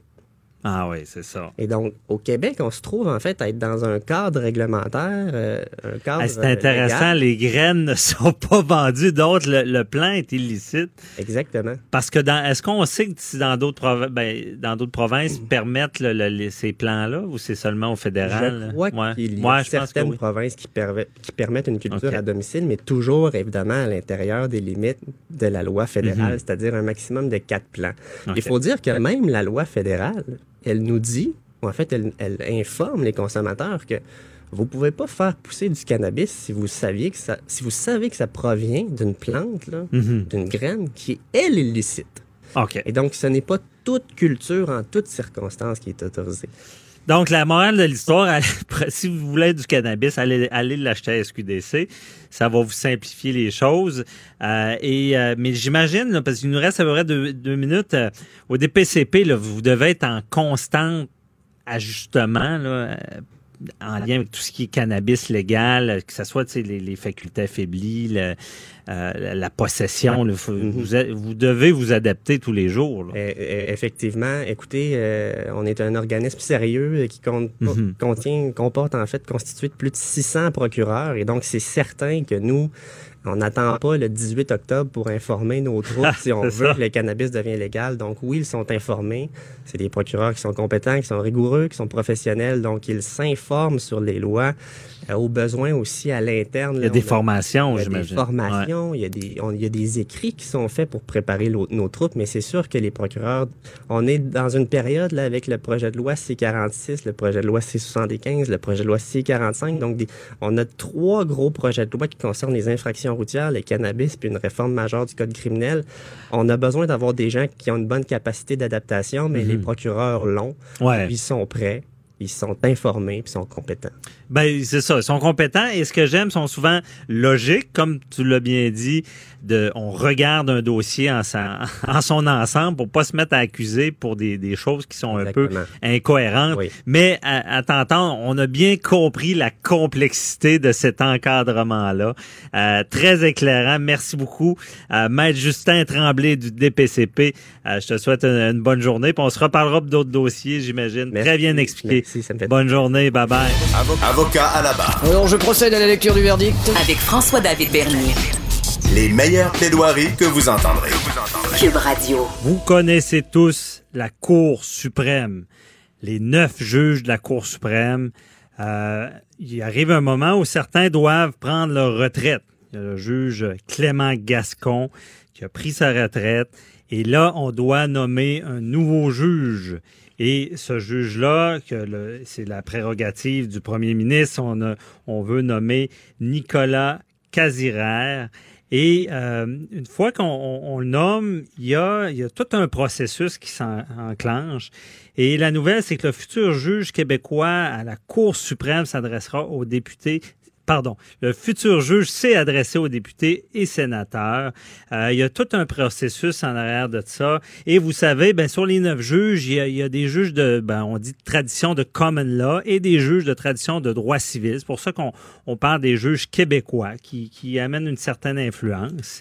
Et euh, ce- ce- cette période de questions a été animée par euh, la professeure Geneviève Cartier, qui est la doyenne de la faculté de droit de l'Université de Sherbrooke, qui a euh, animé cette période-là et qui est avec nous pour nous dire un peu comment ça fonctionne. Et d'ailleurs, elle a connu euh, le juge nominé. Euh, ça a été un collègue pour elle. Bonjour, Madame Cartier. Bonjour, Maître Bernier. Merci d'être avec nous. Euh, donc, euh, comment ça s'est... Ben, on va y aller vers la base. C'est quoi un peu le processus? Là? Pourquoi on pose des questions à ce juge-là? Alors, le processus de nomination d'un juge, vous l'avez bien mentionné euh, tout à l'heure, c'est c'est un processus qui demeure la prérogative du premier ministre, ou plus précisément de ce qu'on appelle le gouverneur général en conseil. Donc, c'est un grand mhm. nom pour dire en fait que c'est le gouvernement. Donc, d'habitude, en fait, pendant de longues années, euh, la pratique, c'était que le premier ministre désignait un candidat, choisissait un candidat et euh, demandait euh, au gouverneur en conseil, donc au gouvernement, de ratifier le candidat qu'il avait choisi. Au fil des ans, il y a eu beaucoup de critiques euh, qui ont été formulées à l'égard de ce processus-là. Les gens disaient euh, que ça prêtait à des influences partisanes, euh, que ça risquait de favoriser les amis du pouvoir euh, euh, et donc euh, que ça pouvait menacer la, qualité des juges qui étaient nommés. Dans, Bon, mhm. dans les faits, il y a de très grands juges et de très grandes juges qui ont siégé à la Cour suprême, mais le gouvernement a voulu améliorer le processus ou le rendre plus ouvert, plus transparent. Alors, ce qui s'est mhm. passé, c'est que depuis les trois dernières nominations, la nomination du juge Rowe, du juge de la juge Martin et cette fois-ci du juge Cassera, on a procédé autrement. Le gouvernement a mis sur pied un processus qui a deux grandes étapes. La première étape, la première étape, c'est que maintenant on invite tous ceux qui sont intéressés à siéger à la Cour de présenter un dossier, un peu comme euh, quand on postule pour, euh, pour un emploi. Mhm. Donc, euh, le gouvernement ouvre la mise en candidature il publie les critères qui sont nécessaires pour siéger à la Cour et donc les gens soumettent leur dossier. C'est un dossier très étoffé qu'il faut fournir. Euh, vos auditeurs pourront aller euh, sur le site du gouvernement du Canada. On voit le questionnaire qu'a rempli le juge Cassirer. C'est extrêmement exigeant, euh, mhm. mais en principe, toutes les personnes qualifiées peuvent le faire. Alors, donc, les, euh, les, les personnes ont déposé leur candidature.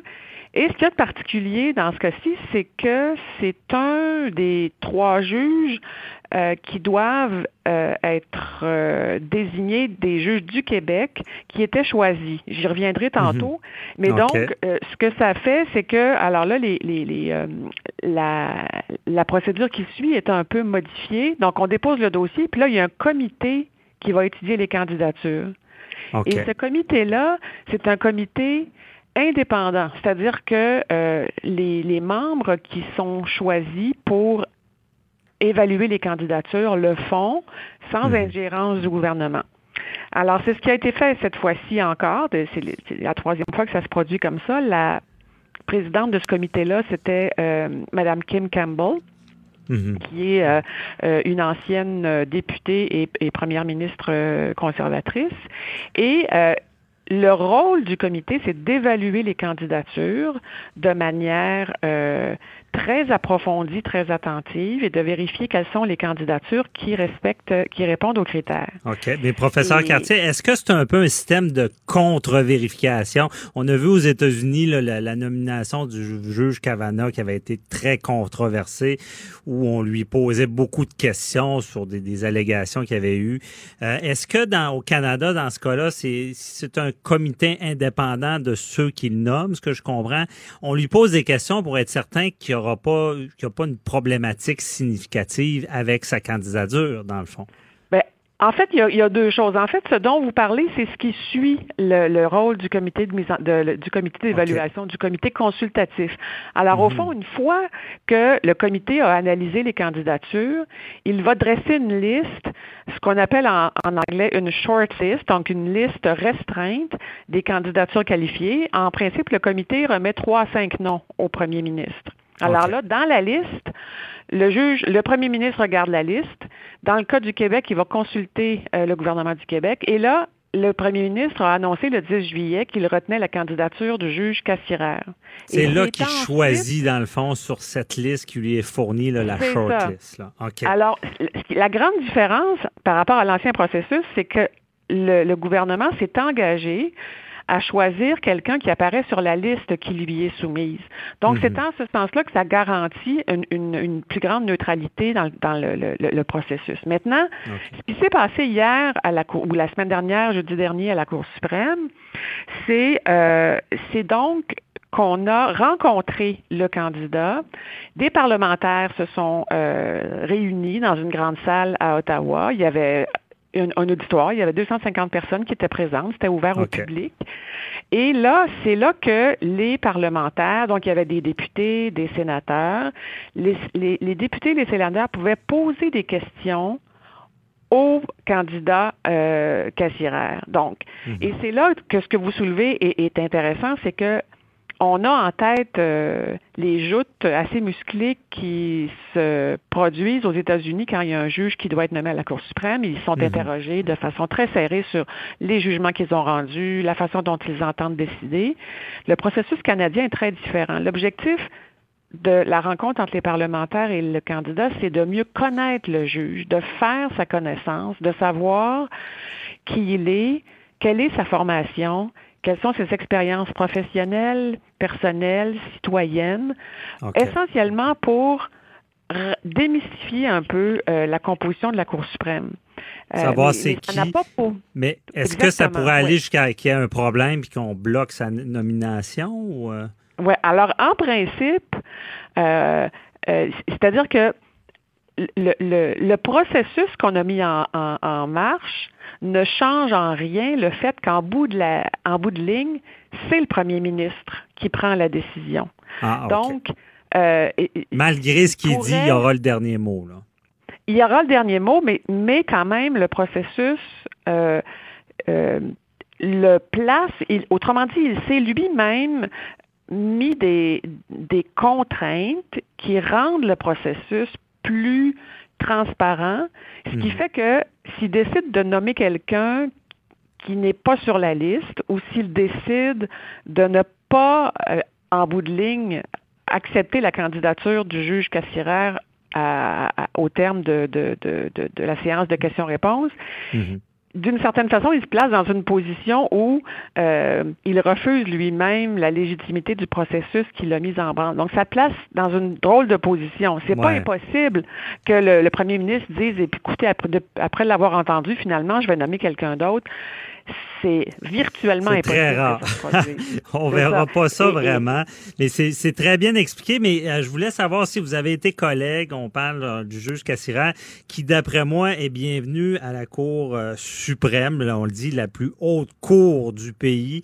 Et il y a une déclaration qu'il a faite. Je trouve que c'est intéressant. Il dit J'en suis venu à comprendre que les Canadiens souhaitent que la fonction judiciaire soit exercée par des juges humbles qui considèrent leur charge publique comme l'occasion de faire leur plus grande contribution au droit et non comme une distinction prestigieuse se euh, rajoutant à la liste de leurs accomplissements. Est-ce que ça dit beaucoup sur le genre de personne? Vous l'avez euh, côtoyé. Là. Ça, semble une bonne personne à première vue. Là. Le juge Cassirer, c'est un candidat remarquable. C'est une personne qui ah, de, fait, la, la, citation que vous euh, retenez, euh, que vous venez de lire, décrit assez bien euh, qui il est. Mm-hmm. C'est quelqu'un qui est très attaché au service public. C'est quelqu'un qui conçoit son rôle comme son rôle de juge, comme le, le, le rôle d'un être humain qui doit se prononcer sur le sort d'autres êtres humains. Donc, il prend ce rôle-là extrêmement au sérieux et c'est évident qu'être nommé à la Cour suprême, c'est extrêmement prestigieux. Euh, ça, ajoute euh, euh, une aura, évidemment, à, ce qu'on est ou à ce qu'on souhaite devenir. Il y a là-dedans, pour certains, une ambition professionnelle. c'est les lignes majeures des juges, on ne se le cache pas. c'est l'accomplissement des juges. Oui. Et, et mais tout, tout, euh, tous les juges ne veulent pas y accéder, mais Mhm. ceux qui y accèdent, et c'est le cas de, de dans le cas de- du juge Casseraire, on a bien senti d'ailleurs hier dans la- les échanges qu'il a eus avec les parlementaires que la, c'est le, c'est le travail de juge qu'il aime euh, et il, euh, il- il tire de son expérience de 10 ans à la Cour d'appel ce qu'il conçoit comme étant une préparation intéressante et pertinente pour faire le même travail, mais à la Cour suprême. Mais il, Ouais. il, euh, il- il transparaît de son discours qu'il se place au service des justiciables, au service euh, des Canadiens. Non, c'est bien dit. son- puis ouais, semble quelqu'un de terre à euh, terre. C'est, c'est, moi, c'est ce que j'aime souvent des la Cour suprême. sont très logiques dans leur application. Des fois, ils ne se cachent pas derrière le, le- parce que des fois, malheureusement, dans les cours euh, inférieures, des fois, on se cache derrière des articles qui n'ont pas de sens en tenant des, des- des directions de droit qui ne sont pas logiques. Mais la Cour suprême, souvent, va rectifier le tir. Et ça semble quelqu'un de terre à terre. Je me trompe pas? En fait, il est, euh, en fait, je dirais qu'il est tourné vers, il, il a en tête la, la mission première des tribunaux, c'est-à-dire qu'on règle des litiges, on se prononce sur des questions qui vont affecter les gens au bout de la ligne. Il est terre à terre dans ce sens-là, mais il a une réflexion euh, juridique très euh, très fine, très Aiguisée. subtile. Euh, oui, et donc en ce sens-là, il peut aussi être euh, très très théorique dans sa réflexion, dans la mesure où il cherche à comprendre les principes fondamentaux Ouais. qui guident euh, les règles. Euh, alors, il peut à la fois être euh, très très théorique, mais il va toujours. euh, Mais il y a l'humain. On sent l'humain. Mm. c'est ça, que, derrière la théorie, ben, la théorie est nécessaire pour mieux revenir à la mission première des, des tribunaux, qui est de régler des litiges qui, la plupart Mhm. du temps, impliquent des gens euh, et qui ont des répercussions. C'est ça qui est important, c'est que la Cour ça. suprême... Concrètement, elle- dans la vie des gens, c'est ça. oui, c'est ça. Alors, elle se, elle se prononce sur des cas particuliers, mais ces cas particuliers le sont sur la base de règles qui vont avoir une influence sur tous Mhm. les Canadiens potentiellement. Alors, c'est pour Ah ça ouais. que c'est si important de nommer les bonnes personnes à ce tribunal-là. Ben oui, en tout cas, je pense qu'on a un bon candidat. Merci beaucoup, euh, Geneviève euh, Cartier, professeur Geneviève Cartier, très éclairant euh, et euh, on, on espère que, que le juge Cassiret restera longuement à la Cour suprême, notre plus haut tribunal. Merci beaucoup là, et bonne journée. De 9 à 11, vous écoutez Avocat à la barre. C'est l'heure de répondre à vos, à, à vos questions euh, du public avec euh, Maître Sophie Gagnon de, de la clinique Jury Pop qui est avec moi. Rebonjour, euh, Maître Gagnon. Bonjour, comment allez-vous? Ça va? Êtes-vous prête pour répondre à, à nos auditeurs? Toujours, Vous je vous écoute. Bon, c'est bon. Vous avez l'expérience de toute façon avec des questions. Et euh, je suis avec euh, Joanie Henry à la mise en onde qui est de retour de vacances. Bonjour Joanie. Allô? Ça va bien? Ça va très bien. On va toujours bien en Pas- retour de vacances. Ouais, ben c'est pas facile la première journée non plus. Ah, on s'adapte. On On tombe s'adapte. dans la réalité. Exact. Ouais. Bon, ben, là, est-ce qu'on a des questions euh, ce matin? Oui, on va débuter avec la première question, qui est une question anonyme qu'on a reçue au 187 Cube Radio. Donc, je rappelle que c'est possible aussi de, de nous écrire des questions dans l'anonymat. Mhm. Euh, c'est une personne qui nous dit avoir été victime d'agression sexuelle au travail. Donc, sa question, est-ce qu'elle peut avoir accès à un avocat sans frais? Je vous dirais que la réponse générale, c'est oui. Euh, alors, pour des personnes qui sont protégées par la loi sur les normes du travail, donc c'est généralement les travailleurs, là, les salariés, donc qui sont pas des, euh, des travailleurs autonomes puis qui travaillent pas dans des entreprises fédérales, peuvent porter une plainte complètement, complètement gratuitement euh, aux normes du travail. Donc ça, ça peut être fait par le site web. Puis ensuite, la CNESST va faire une enquête pour voir si effectivement la plainte est fondée. Puis si oui, le tribunal administratif du travail va euh, dédier un avocat gratuitement uniquement à la personne plaignante. Donc ça, c'est une première avenue. Ensuite, si on voit que l'agression sexuelle relève aussi de discrimination, donc si c'est une agression qui a vraiment été faite en raison de caractéristiques personnelles inchangeables à la personne, on peut aussi porter plainte à la Commission des droits de la personne et de la jeunesse, puis éventuellement ici aussi, il pourrait avoir un avocat du tribunal des droits de la personne qui pourrait se saisir du dossier. OK. Et si c'est une matière criminelle aussi, ben là, on s'entend qu'il n'y a, pas de frais non plus. Là. Vous avez raison. Si c'est criminel, on porte plainte à la police, la police fait son enquête, et si la couronne décide de porter des accusations, ben là, effectivement, c'est l'État qui prend en charge la poursuite. OK. Et euh, bon, au travail, il y a toujours la différence. Il y a les, ben, comme tu expliques bien, les normes du travail. Et là, je t'ai entendu dire le mot fédéral, entreprise fédérale. Est-ce qu'ils sont exclus ou?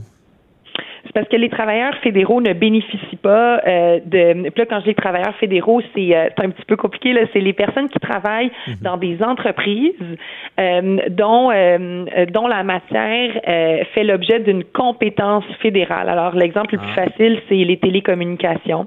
alors, ces ces employeurs-là font ont des ont des protections qui relèvent du droit fédéral et non pas du droit provincial. Et puis, la loi sur les normes du travail, ça c'est une loi qui est provinciale. Alors, pour les personnes qui travaillent dans des entreprises fédérales, là, c'est les recours, les recours prévus par le Code canadien du travail. Donc, c'est un petit peu différent. OK, bien expliqué. Euh, je ne sais pas si tu es à l'aise avec ça. J'élargis toujours les questions qui nous sont posées. Et, euh, tu sais, on entend souvent ça. Ah, moi, je suis pas, je suis pas couvert, euh, je suis un cadre. Je suis pas couvert par la loi sur les normes, je suis un cadre. Bon. Le, cadre, là, c'est-tu, c'est un, patron, dans le fond. Les cadres supérieurs, oui, exactement. Supérieur. Mais est-ce que c'est quelqu'un qui a des, des, responsabilités n'est pas automatiquement un cadre? Là? Je sais pas si c'est un peu les, les, balises du cadre. Ça change. C'est vraiment, faut faire une analyse au cas par cas si la personne a certains pouvoirs de gestion. Mais vous avez raison que le seul fait d'avoir quelques responsabilités de gestion, euh, c'est pas suffisant pour être considéré comme un comme un cadre supérieur. OK. Parfait. Merci beaucoup. Euh, Joanie, euh, prochaine question? La prochaine question, c'est François de Nicolet qui nous dit que son employeur change constamment son mandat, donc au travail. Euh, il n'a pas le temps de terminer ses dossiers et lui, il est convaincu qu'il s'agit en fait d'une tactique pour le faire craquer finalement qu'il démissionne. Comment est-ce qu'il peut ou est-ce que c'est possible pour lui de dire que c'est du harcèlement au travail? Ah. Alors, le harcèlement, c'est vraiment le c'est très, très complexe à identifier. Euh, les avocats, on utilise cinq critères d'analyse pour voir si un comportement relève du harcèlement. Il faut d'abord qu'on soit en présence d'une conduite qui est vexatoire. Donc, une conduite vexatoire, c'est quelque chose qui est humiliant, qui est offensant, qui est abusif. Puis de manière générale, euh, pour que ce soit considéré comme du harcèlement, faut qu'on fasse, euh, faut qu'on fasse, qu'on soit face à un comportement qui est répétitif dans le temps, ou encore quelque chose qui est très grave qui arrive une seule fois. Donc là, dans le cas de euh, de l'auditeur de Nicolet, on ferait plus face à un comportement répétitif, un comportement qui est hostile, qui est pas désiré. Donc si François ne veut pas changer de tâche qu'on lui impose constamment, ça pourrait être un comportement hostile ou non désiré. Puis ensuite, il faut que ce soit un comportement qui ait deux conséquences donc qui porte atteinte à la dignité ou à l'intégrité de la personne, puis qui rend le, milieu de travail néfaste. Puis je vous dirais que dans l'exemple qui nous est donné, euh, ce qui rend la chose plus nébuleuse, euh, c'est qu'il faut se rappeler que l'employeur a un droit de gérance. Donc, euh, dans des circonstances comme ça, le défi, ça va être de distinguer entre des, des décisions de l'employeur qui relèvent de son droit de gérance et des décisions qui constituent de l'abus, qui constituent du harcèlement. Euh, donc, dans des situations comme ça, il euh, faut trouver une manière de porter plainte. Les employeurs au Québec, euh, depuis le 1er janvier, sont obligés d'avoir des politiques pour prévenir le harcèlement. et puis, ces politiques-là doivent contenir une section qui décrit le processus de plainte. Donc, on, pose, on porte plainte, puis l'employeur doit faire une enquête, puis s'il conclut qu'il y a du harcèlement, il y a l'obligation de faire cesser le harcèlement. OK. Faire cesser le harcèlement, comment? Alors, euh, l'employeur fait son enquête et puis là, il identifie euh, qui est la personne euh, de qui émane le harcèlement. Puis ensuite, l'employeur va devoir prendre des mesures disciplinaires pour faire cesser ce harcèlement-là. et puis, c'est généralement ou insuffisant, disons, euh, de déplacer la personne qui fait l'objet de harcèlement. Des fois, on va voir ça. Euh, la personne typiquement qui va faire l'objet de harcèlement, ça va être quelqu'un euh, qui a moins de pouvoir que la personne qui commet le harcèlement. Puis c'est sûr mhm. que ça peut être plus simple pour un employeur de dire bon, bon on va te changer de chaîne de montage, mais ça généralement, là, c'est pas accepté par les tribunaux. Il faut que la personne qui subit le harcèlement n'en paie pas des conséquences professionnelles. Alors, les mesures administratives vont souvent devoir concerner la personne qui commet le harcèlement. Qui commet le harcèlement, est-ce que ça peut aller jusqu'à son congédiement? Ben, en matière de droit du travail, il y a toujours le principe de gradation des sanctions. Euh, donc, à moins que ce soit très, très grave, on va généralement pas euh, faire appel au congédiement comme premier du premier ressort. Euh, on va commencer par rencontrer la personne, lui demander de faire cesser le comportement. Ensuite, ça peut être des avis euh, verbaux, écrits, suspension. Euh, et puis, éventuellement, ça peut mener au congédiement là, quand on voit que soit que le comportement est trop grave ou encore qu'il n'est pas cessé. OK. Et là, c'est important de comprendre justement ceux qui subissent le harcèlement, s'ils se font barouetter d'un bord puis de l'autre, ben c'est pas normal. C'est ben vraiment de viser celui qui en commet. Mais justement, euh, de, de, déterminer si quelqu'un commet, tout à l'heure tu disais qu'il fallait que ce soit un comportement répétitif, mais tu sais, pour nos auditeurs qui pourraient en subir, c'est ça doit pas être évident à, déterminer, à tracer une ligne. Là. Peux-tu donner des exemples un peu de, de comportements déplacés répétitifs? Oui, absolument. Puis vous avez raison que des fois, c'est des comportements que s'ils si arrivaient seulement une seule fois ou une fois de temps en temps, ça ne constituerait pas du harcèlement, mais en raison de leur caractère répétitif, euh, mhm. là, c'est un endroit où il faut tracer la ligne. Donc, des exemples, ce serait euh, recevoir des remarques inappropriées, euh, donc des commentaires sur notre corps ou se faire évidemment, quand on arrive au travail. Si on se fait toujours raconter des blagues grivoises. Donc, si on a un patron qui vient nous voir à tous les lundis, euh, qui fait des commentaires qui nous concernent pas nécessairement, mais qui raconte des blagues sexuelles qui nous mettent mal à l'aise, ça peut constituer du harcèlement. Euh, si on se fait poser des questions sur notre vie sexuelle, bon, mais qu'est-ce que tu as fait en fin de semaine? Ah oui, puis toi, quel genre de euh, quel genre d'intimité mm-hmm. t'aimes développer avec ton conjoint, ta conjointe? Tout ça, on s'entend qu'il n'y a pas de toucher sur notre corps, mais ça peut créer euh, un malaise qui, qui relève du harcèlement. Oui, OK. C'est des bons exemples. À, ne pas confondre avec un patron qui vient vous voir et qui vous dit écoutez, euh, comme endroit, est-ce que tu as rentré ton temps? Parce qu'on on, facture en entrant notre temps. Mm-hmm. À ne pas confondre avec le pouvoir de gestion. Là. C'est pas euh, c'est pas d'être supposé, pas aimer se faire dire quoi faire. C'est ça, c'est normal que l'employeur, en vertu de son droit de gérance, nous impose des contraintes professionnelles. Euh, mais si on a un employeur en réunion d'équipe qui nous dénigre constamment, qui refuse de nous donner la parole, qui va nous couper, qui va toujours diminuer les, les, euh, les, les, les réflexions qu'on amène de l'avant, euh, puis que ça, ça a un impact sur notre bien-être, ça peut aussi mhm. constituer du harcèlement. OK. Impact sur le bien-être. Je pense aussi, le harcèlement nous fait vraiment pas bien sentir. Faut, faut, je pense que c'est un des, des, éléments à retenir. Vous vous sentirez pas bien avec du harcèlement. C'est pas comme le flirt au travail. Il y en a qui peuvent flirter. Ça peut être des compliments. Mais euh, le harcèlement vous fait mal sentir. C'est un peu ça?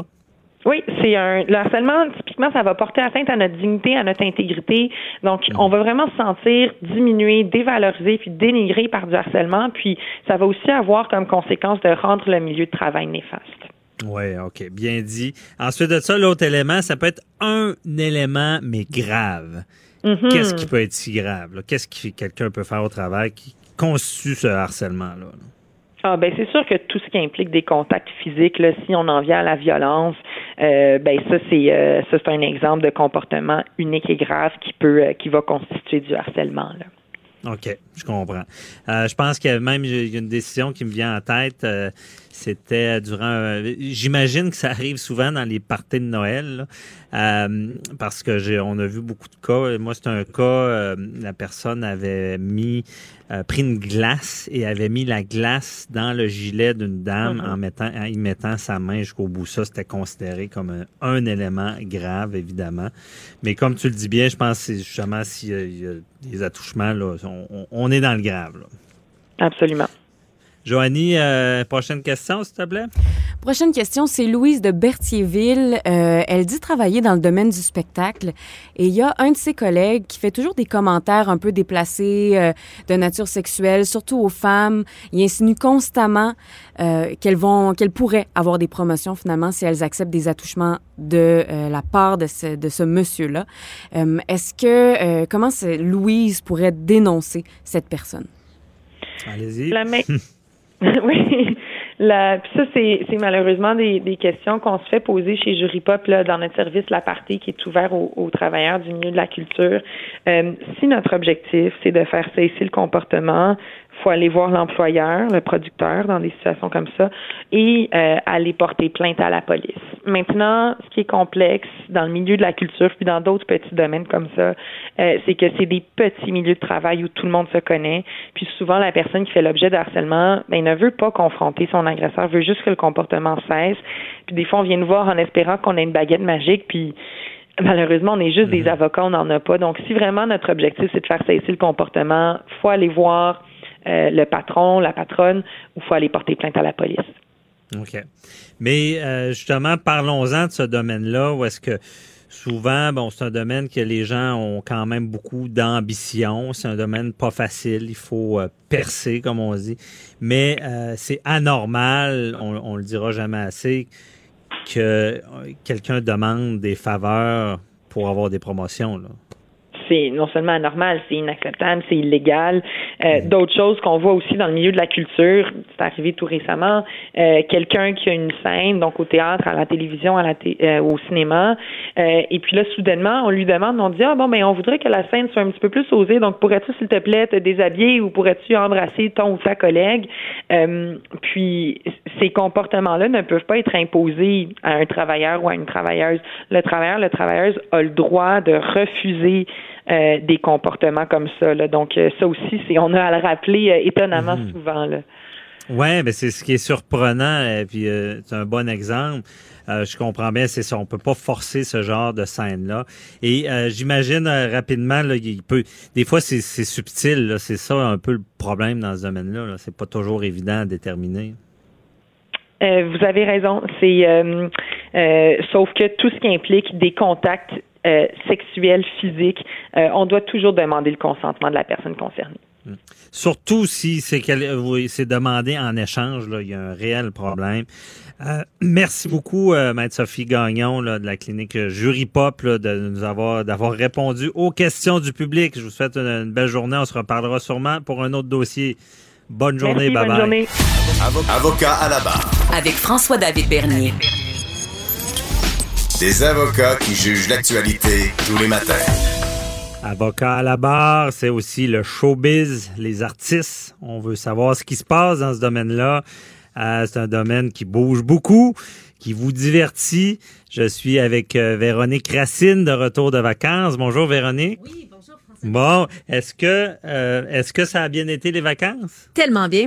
Ça Bon. passe vite. Ouais, ça passe trop vite. hein? On récupère avec euh, un plein d'énergie. Écoute, je suis en pleine forme là, pour euh, poursuivre la saison avec vous. ah, c'est bon. Quand ça passe vite, ça veut dire qu'on a du fun, c'est positif. Tellement, tellement. Puis il y avait du beau temps en plus, puis c'est Oh, pas oui. fini. Bon, et euh, justement, qu'est-ce qui s'est passé? Bon, on va parler de, de films, de box-office euh, nord-américain. En fin de semaine, qu'est-ce qui se passait? Ben, plusieurs nouveautés hein, du côté euh, des cinémas. Il y a entre autres euh, Le Roi Lion qui fait jaser et Oh. qui a conservé sa première place. C'est Les Aventures de Simba. On connaît tous le film de Disney. Et là, cette fois-ci, c'est en réalité virtuelle. Je sais pas si tu as vu les bandes annonces. C'est incroyable. Oui, c'est incroyable, la, la- la technologie visuelle de faire parler les animaux. On n'est plus dans, dans l'ancien où est-ce qu'on voyait une bouche seulement bouger là, avec l'animation d'a- d'animaux.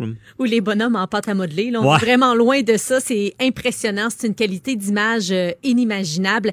Euh, le film a récolté 75,5 millions de dollars euh, cette fin de semaine, donc de vendredi à dimanche. Et c'est plus de 350 millions de dollars depuis deux semaines pour euh, Le Roi Lion. Wow. Et ça doit être payant, ça, le Roi Lion. Parce que ce que j'ai entendu, c'est que c'est exactement la même histoire que le, le dessin animé. Là. Ils n'ont ils ont pas changé une phrase, je comprends. Tout à fait. Puis on va chercher les jeunes, donc un public euh, tout nouveau. Et on va aussi chercher euh, ceux qui sont un peu plus nostalgiques, qui ont, qui ont vu le film euh, de dessin animé là, de Disney à l'époque. Ouais, ben évidemment. Mais en tout cas, je serais curieux euh, parce qu'on sauve beaucoup sur l'histoire. On n'a pas à refaire l'histoire. Le scénario était tout fait. Par contre, euh, je suis pas sûr qu'on sauve de l'argent sur les effets spéciaux, là, ce que, ce que tu dis, là. Mais en tout cas, au moins, ça rapporte. Là. Monétairement Ouais. parlant, euh, il y a beaucoup de visites au cinéma pour aller voir ce film-là. C'est euh, le gros film là, présentement euh, que tout le monde veut aller voir. OK. Bon démarrage aussi pour Quentin Tarantino, euh, Once Upon a Time in Hollywood, avec 40,4 millions de dollars. Euh, c'est carrément le meilleur démarrage pour un film de Quentin Tarantino au cinéma. Euh, c'est un film qui se déroule en 69, donc l'époque Peace and Love, avec comme trame de fond euh, Charles Manson et sa secte euh, sanguinaire, meurtrière. Euh, Ah, c'est ouais. Leonardo DiCaprio et Brad Pitt qu'on peut voir à l'écran, entre autres, parce qu'il y a aussi euh, Margot Robbie. C'est vraiment une distribution, une distribution de feu. Puis c'est le Mhm. dernier film de Quentin Tarantino qui, semble-t-il, va tirer sa révérence. Il va participer une fois de temps en temps à d'autres films, là, mais sans en produire un par lui-même de A à Z. OK, donc c'est- c'est pas mal son dernier film. Mais là, attends un peu, c'est pas fini, Véronique. J'ai des grosses questions à propos de ce film-là, quasi judiciaire. Euh, Est-ce que... Mon Dieu, je pense que c'est plus toi qui Ouais. vas pouvoir y répondre. Oh non, non, non. Mais est-ce que... Là, là, c'est vraiment intriguant. J'ai pas vu le film, j'ai pas vu la bande. Est-ce que Brad Pitt puis Leonardo DiCaprio sont toujours aussi beaux puis sex appeal? là? Écoute, je peux répondre à la question. Wow, oui, ils Oui. vieillissent tellement bien, là, ces deux-là. Ils n'ont Euh, pas dépéri, mais ça, ça faisait longtemps qu'on les avait pas vus. Non, ils n'ont pas dépéri. Ah bon, c'est c'est intéressant, c'est le fun. Ils vieillissent bien, Ah. là, parce que Brad Pitt est, est rendu quand même à quel âge là? Es-tu dans la cinquantaine Moi, il doit frôler la cinquantaine. C'est toujours une icône, là, vraiment. euh, un beau bonhomme. euh, Leonardo DiCaprio aussi. Puis ce qui est intéressant, c'est que dans le film, il joue le même personnage. Parce que Brad Pitt, il fait euh, le cascadeur de Leonardo DiCaprio qui, lui, joue une vedette de cinéma. Ah ok. Mm. Bon. Donc, ils sont un peu le, le- Ils même sont personnage. en forme. Bon, avis aux dames, très bon film, parfait. Et troisième Merci. place, les super-héros, c'est euh, Spider-Man là, qui est au box-office nord-américain en troisième position. C'est Spider-Man loin des siens, 12,2 millions en trois jours. Et c'est Tom Holland là, qui joue euh, Spider-Man pour une euh, deuxième fois. On l'avait vu aussi dans Capitaine America, là, si vous voulez euh, vous faire une idée. C'était Capitaine America, la guerre civile. Oui, mais moi je suis un peu un spécialiste. J'adore tout ce qui est Marvel et je suis un peu spécialiste les Avengers. En réalité, ce que c'est, c'est les Avengers. Et là, ils reprennent toutes des, portions de chaque euh, super-héros qui, bon, on, on entre dans leur vie parce qu'ils étaient tous dans Avengers. Et là, même dans, dans ce film-là de Spider-Man, c'est qu'il y a la suite. C'est la suite du Avenger tragique où est-ce que Iron Man décède. Euh, pour les fans, ça c'était c'était un drame. là. Iron Man là, qui était joué par euh, euh, comment il s'appelle? Non Bon, j'oublie son nom. Euh, et là, c'est vraiment la suite. On, on y va de la vision de Spider-Man. Et euh, Spider-Man, euh, ça doit être très lucratif pour les Marvel parce que dans les dernières années, je pense qu'il y a eu au moins 10 films de Spider-Man et euh, ces franchises-là. Donc, euh, euh, ensuite de ça, est-ce qu'il y avait d'autres choses au box-office? Mais c'est pas mal ce qui fait le, le top 3 là, présentement. C'est les films les plus populaires qui sont à l'écran. Bon, parfait. Et là, euh, pour les amateurs de heavy metal et de, de dessins assez, euh, moi, ça m'a toujours marqué leur dessin. Iron Maiden. Je pense que leur personnage, c'est Eddie. C'est, c'est, c'est le, le personnage qui a de l'air un peu diabolique. Il débarque à Québec. Là.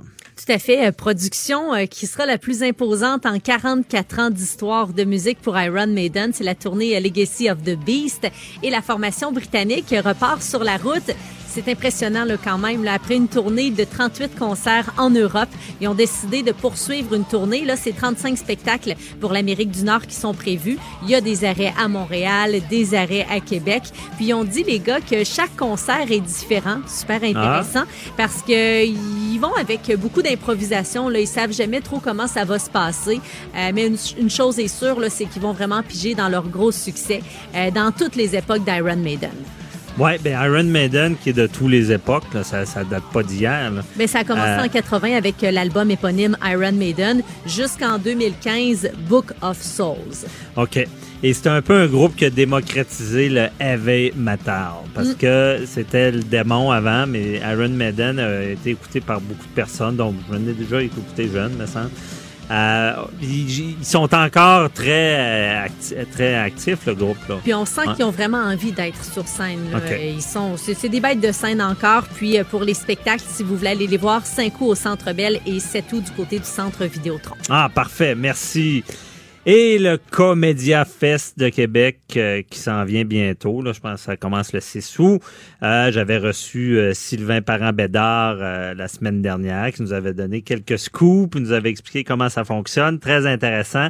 Et là, le Comédia il invite les jeunes à développer leur potentiel humoristique. Donc, une section de relève. Là. Oui, c'est avec un camp d'entraînement humoristique. C'est pour les 12 à 17 ans. Ils vont être encadrés par des professionnels de l'École nationale de l'humour. Ils sont initiés à l'humour avec plusieurs ateliers euh, au cours de la semaine. Mhm. Puis, à la fin de la semaine, les participants, ils vont, ils vont euh, présenter leur spectacle. Donc, ce qu'ils vont avoir fait, ce qu'ils vont avoir monté devant leurs parents et leurs amis. C'est euh, du 12 au 16 août que ça se passe. Puis, les détails là, sont sur le site Internet du Comédia Fest. OK. Mais c'est vraiment, c'est un camp, là, mais c'est-tu un peu au style de des, euh, je pense qu'à l'époque, il y avait Comédia Club. C'est vraiment une relève. Qu'est-ce qu'il y a de particulier dans le camp? Mais ils font ça sous un chapiteau. Là, c'est vraiment durant le Comédia Fest. Puis euh, les jeunes peuvent s'inscrire présentement sur le site internet. Puis ils vont avoir des ateliers. Donc on va leur montrer sans Ok, doute ok. comment bâtir un show OK, d'humour. je parle de relève. Je, je suis pas là. là. C'est vraiment les jeunes. N'importe Oui, qui peut s'inscrire. tes enfants pourraient s'inscrire OK. euh, s'ils sont attirés par l'humour. Puis pendant la semaine, on va monter avec eux plusieurs ateliers. On va leur euh, démystifier euh, l'univers de l'humour Ah, au OK. Québec. Ben, c'est encore mieux. Mais là, c'est jusqu'à quel âge, on le sait-tu? C'est jusqu'à 17 ans, c'est de 12 à 17 ans. Ah, OK. Mais ça, on n'a pas vu ça souvent, me semble, dans C'est l'humour. une nouveauté là, présentement pour le Comédia Fest. Donc, peut-être qu'on pourrait trouver, dénicher des talents là-dedans. Là. Qui sait, qui sait, peut-être que ça va c'est- leur donner c'est- envie d'aller plus loin aussi. Ben oui, parce que c'est un camp d'entraînement bien dit. Venez, euh, on peut avoir sa chance. Et, ah, j'ai hâte de voir euh, si on découvrira pas une perle euh, un dans petit tout ça. rigolo à la maison là, Ben oui, réparti, il y là, en a. Puis des fois, le, le chemin là, pour se rendre, là, c'est pas toujours évident. Puis euh, parler aux bonnes personnes, là, je, là, si j'ai bien compris, on les met sous le, le spotlight, comme on dit, puis on, on verra ce que ça donne. Je pense que ça va être intéressant. Oui, puis il va y avoir aussi plusieurs humoristes là, durant le festival, donc belle façon aussi de rencontrer les gens du milieu. Ah, super. Euh, après ça, Dave Morissette, que vous connaissez tous, euh, TVA Sport. euh, donc, lui, il va être... il parcourt le Québec à vélo. Oui, il fait plusieurs kilomètres là, présentement en pédalant. C'est depuis le 13 juillet qu'il est sur la route, sur son vélo. C'est pour une nouvelle émission qui va se nommer Les vrais héros. Il y a eu cette idée-là suite à un voyage à Compostelle. C'est un voyage là, qui avait fait l'objet aussi d'un documentaire Dave Morissette. Arrêtez le temps, tout à fait. Ouais. Et là, il va rencontrer des gens d'un peu partout, de plusieurs municipalités euh, du Québec, des gens euh, qui font preuve de résilience, des gens inspirants, des gens de courage, de détermination. Et euh, ça va être huit émissions, donc huit épisodes qui vont avoir lieu de 30 minutes cet automne. Ça va être présenté sur la chaîne Moi et compagnie. Ouais, ben c'est une bonne idée. J'avais vu le, ben, reportage à Compostelle. C'était très humain. Mais Dave Morissette, tout le monde l'aime. Donc, Quelle bouille sympathique. ouais, quel boy sympathique sur le terrain et parler aux gens. Ça va être intéressant. Je pense qu'on ne pouvait pas trouver mieux que lui pour ce genre d'émission-là qui va se nommer Dave Morissette, les vrais héros. OK. Merci. Euh, ensuite de ça, l'Américain Kyle Giersdorf Je t'ai pas aidé, hein? est devenu dimanche à New York le premier champion du monde en solo de jeux vidéo Fortnite. Et Ouais. moi, j'ai entendu dire qu'il y avait eu 3 millions de dollars. C'est quand même ça. impressionnant là, pour un jeune de 16 ans. Là, tu te ramasses du jour au lendemain avec autant d'argent dans tes poches. Ouais. Euh, c'est un gars qui est originaire de Pennsylvanie. Euh, puis pour ceux et celles qui connaissent plus ou moins le jeu, là, Fortnite, euh, ça consiste à se retrouver sur une île virtuelle avec d'autres joueurs. Mhm. Puis le vainqueur, c'est le survivant. Puis chaque joueur peut trouver sur l'île soit des armes, des matériaux de construction. Puis ça lui permet de se protéger des attaques de, de ses concurrents. Donc c'est ça le jeu jeu. Et là, il y a un montant, là, on n'a plus beaucoup de temps, mais je veux savoir, il y a un montant qui est lié au meilleur. C'est quasiment comme du sport, là, le jeu.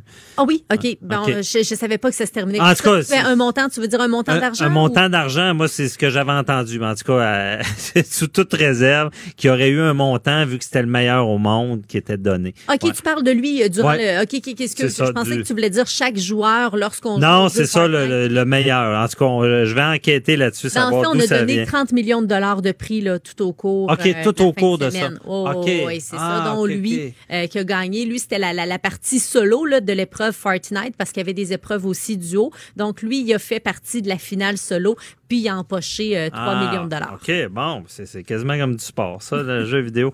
Merci Beaucoup beaucoup, hein, Véronique. Racine, pour ces- d'avoir éclairé dans le domaine du showbiz. Bonne journée. Bonne journée. Cube Radio.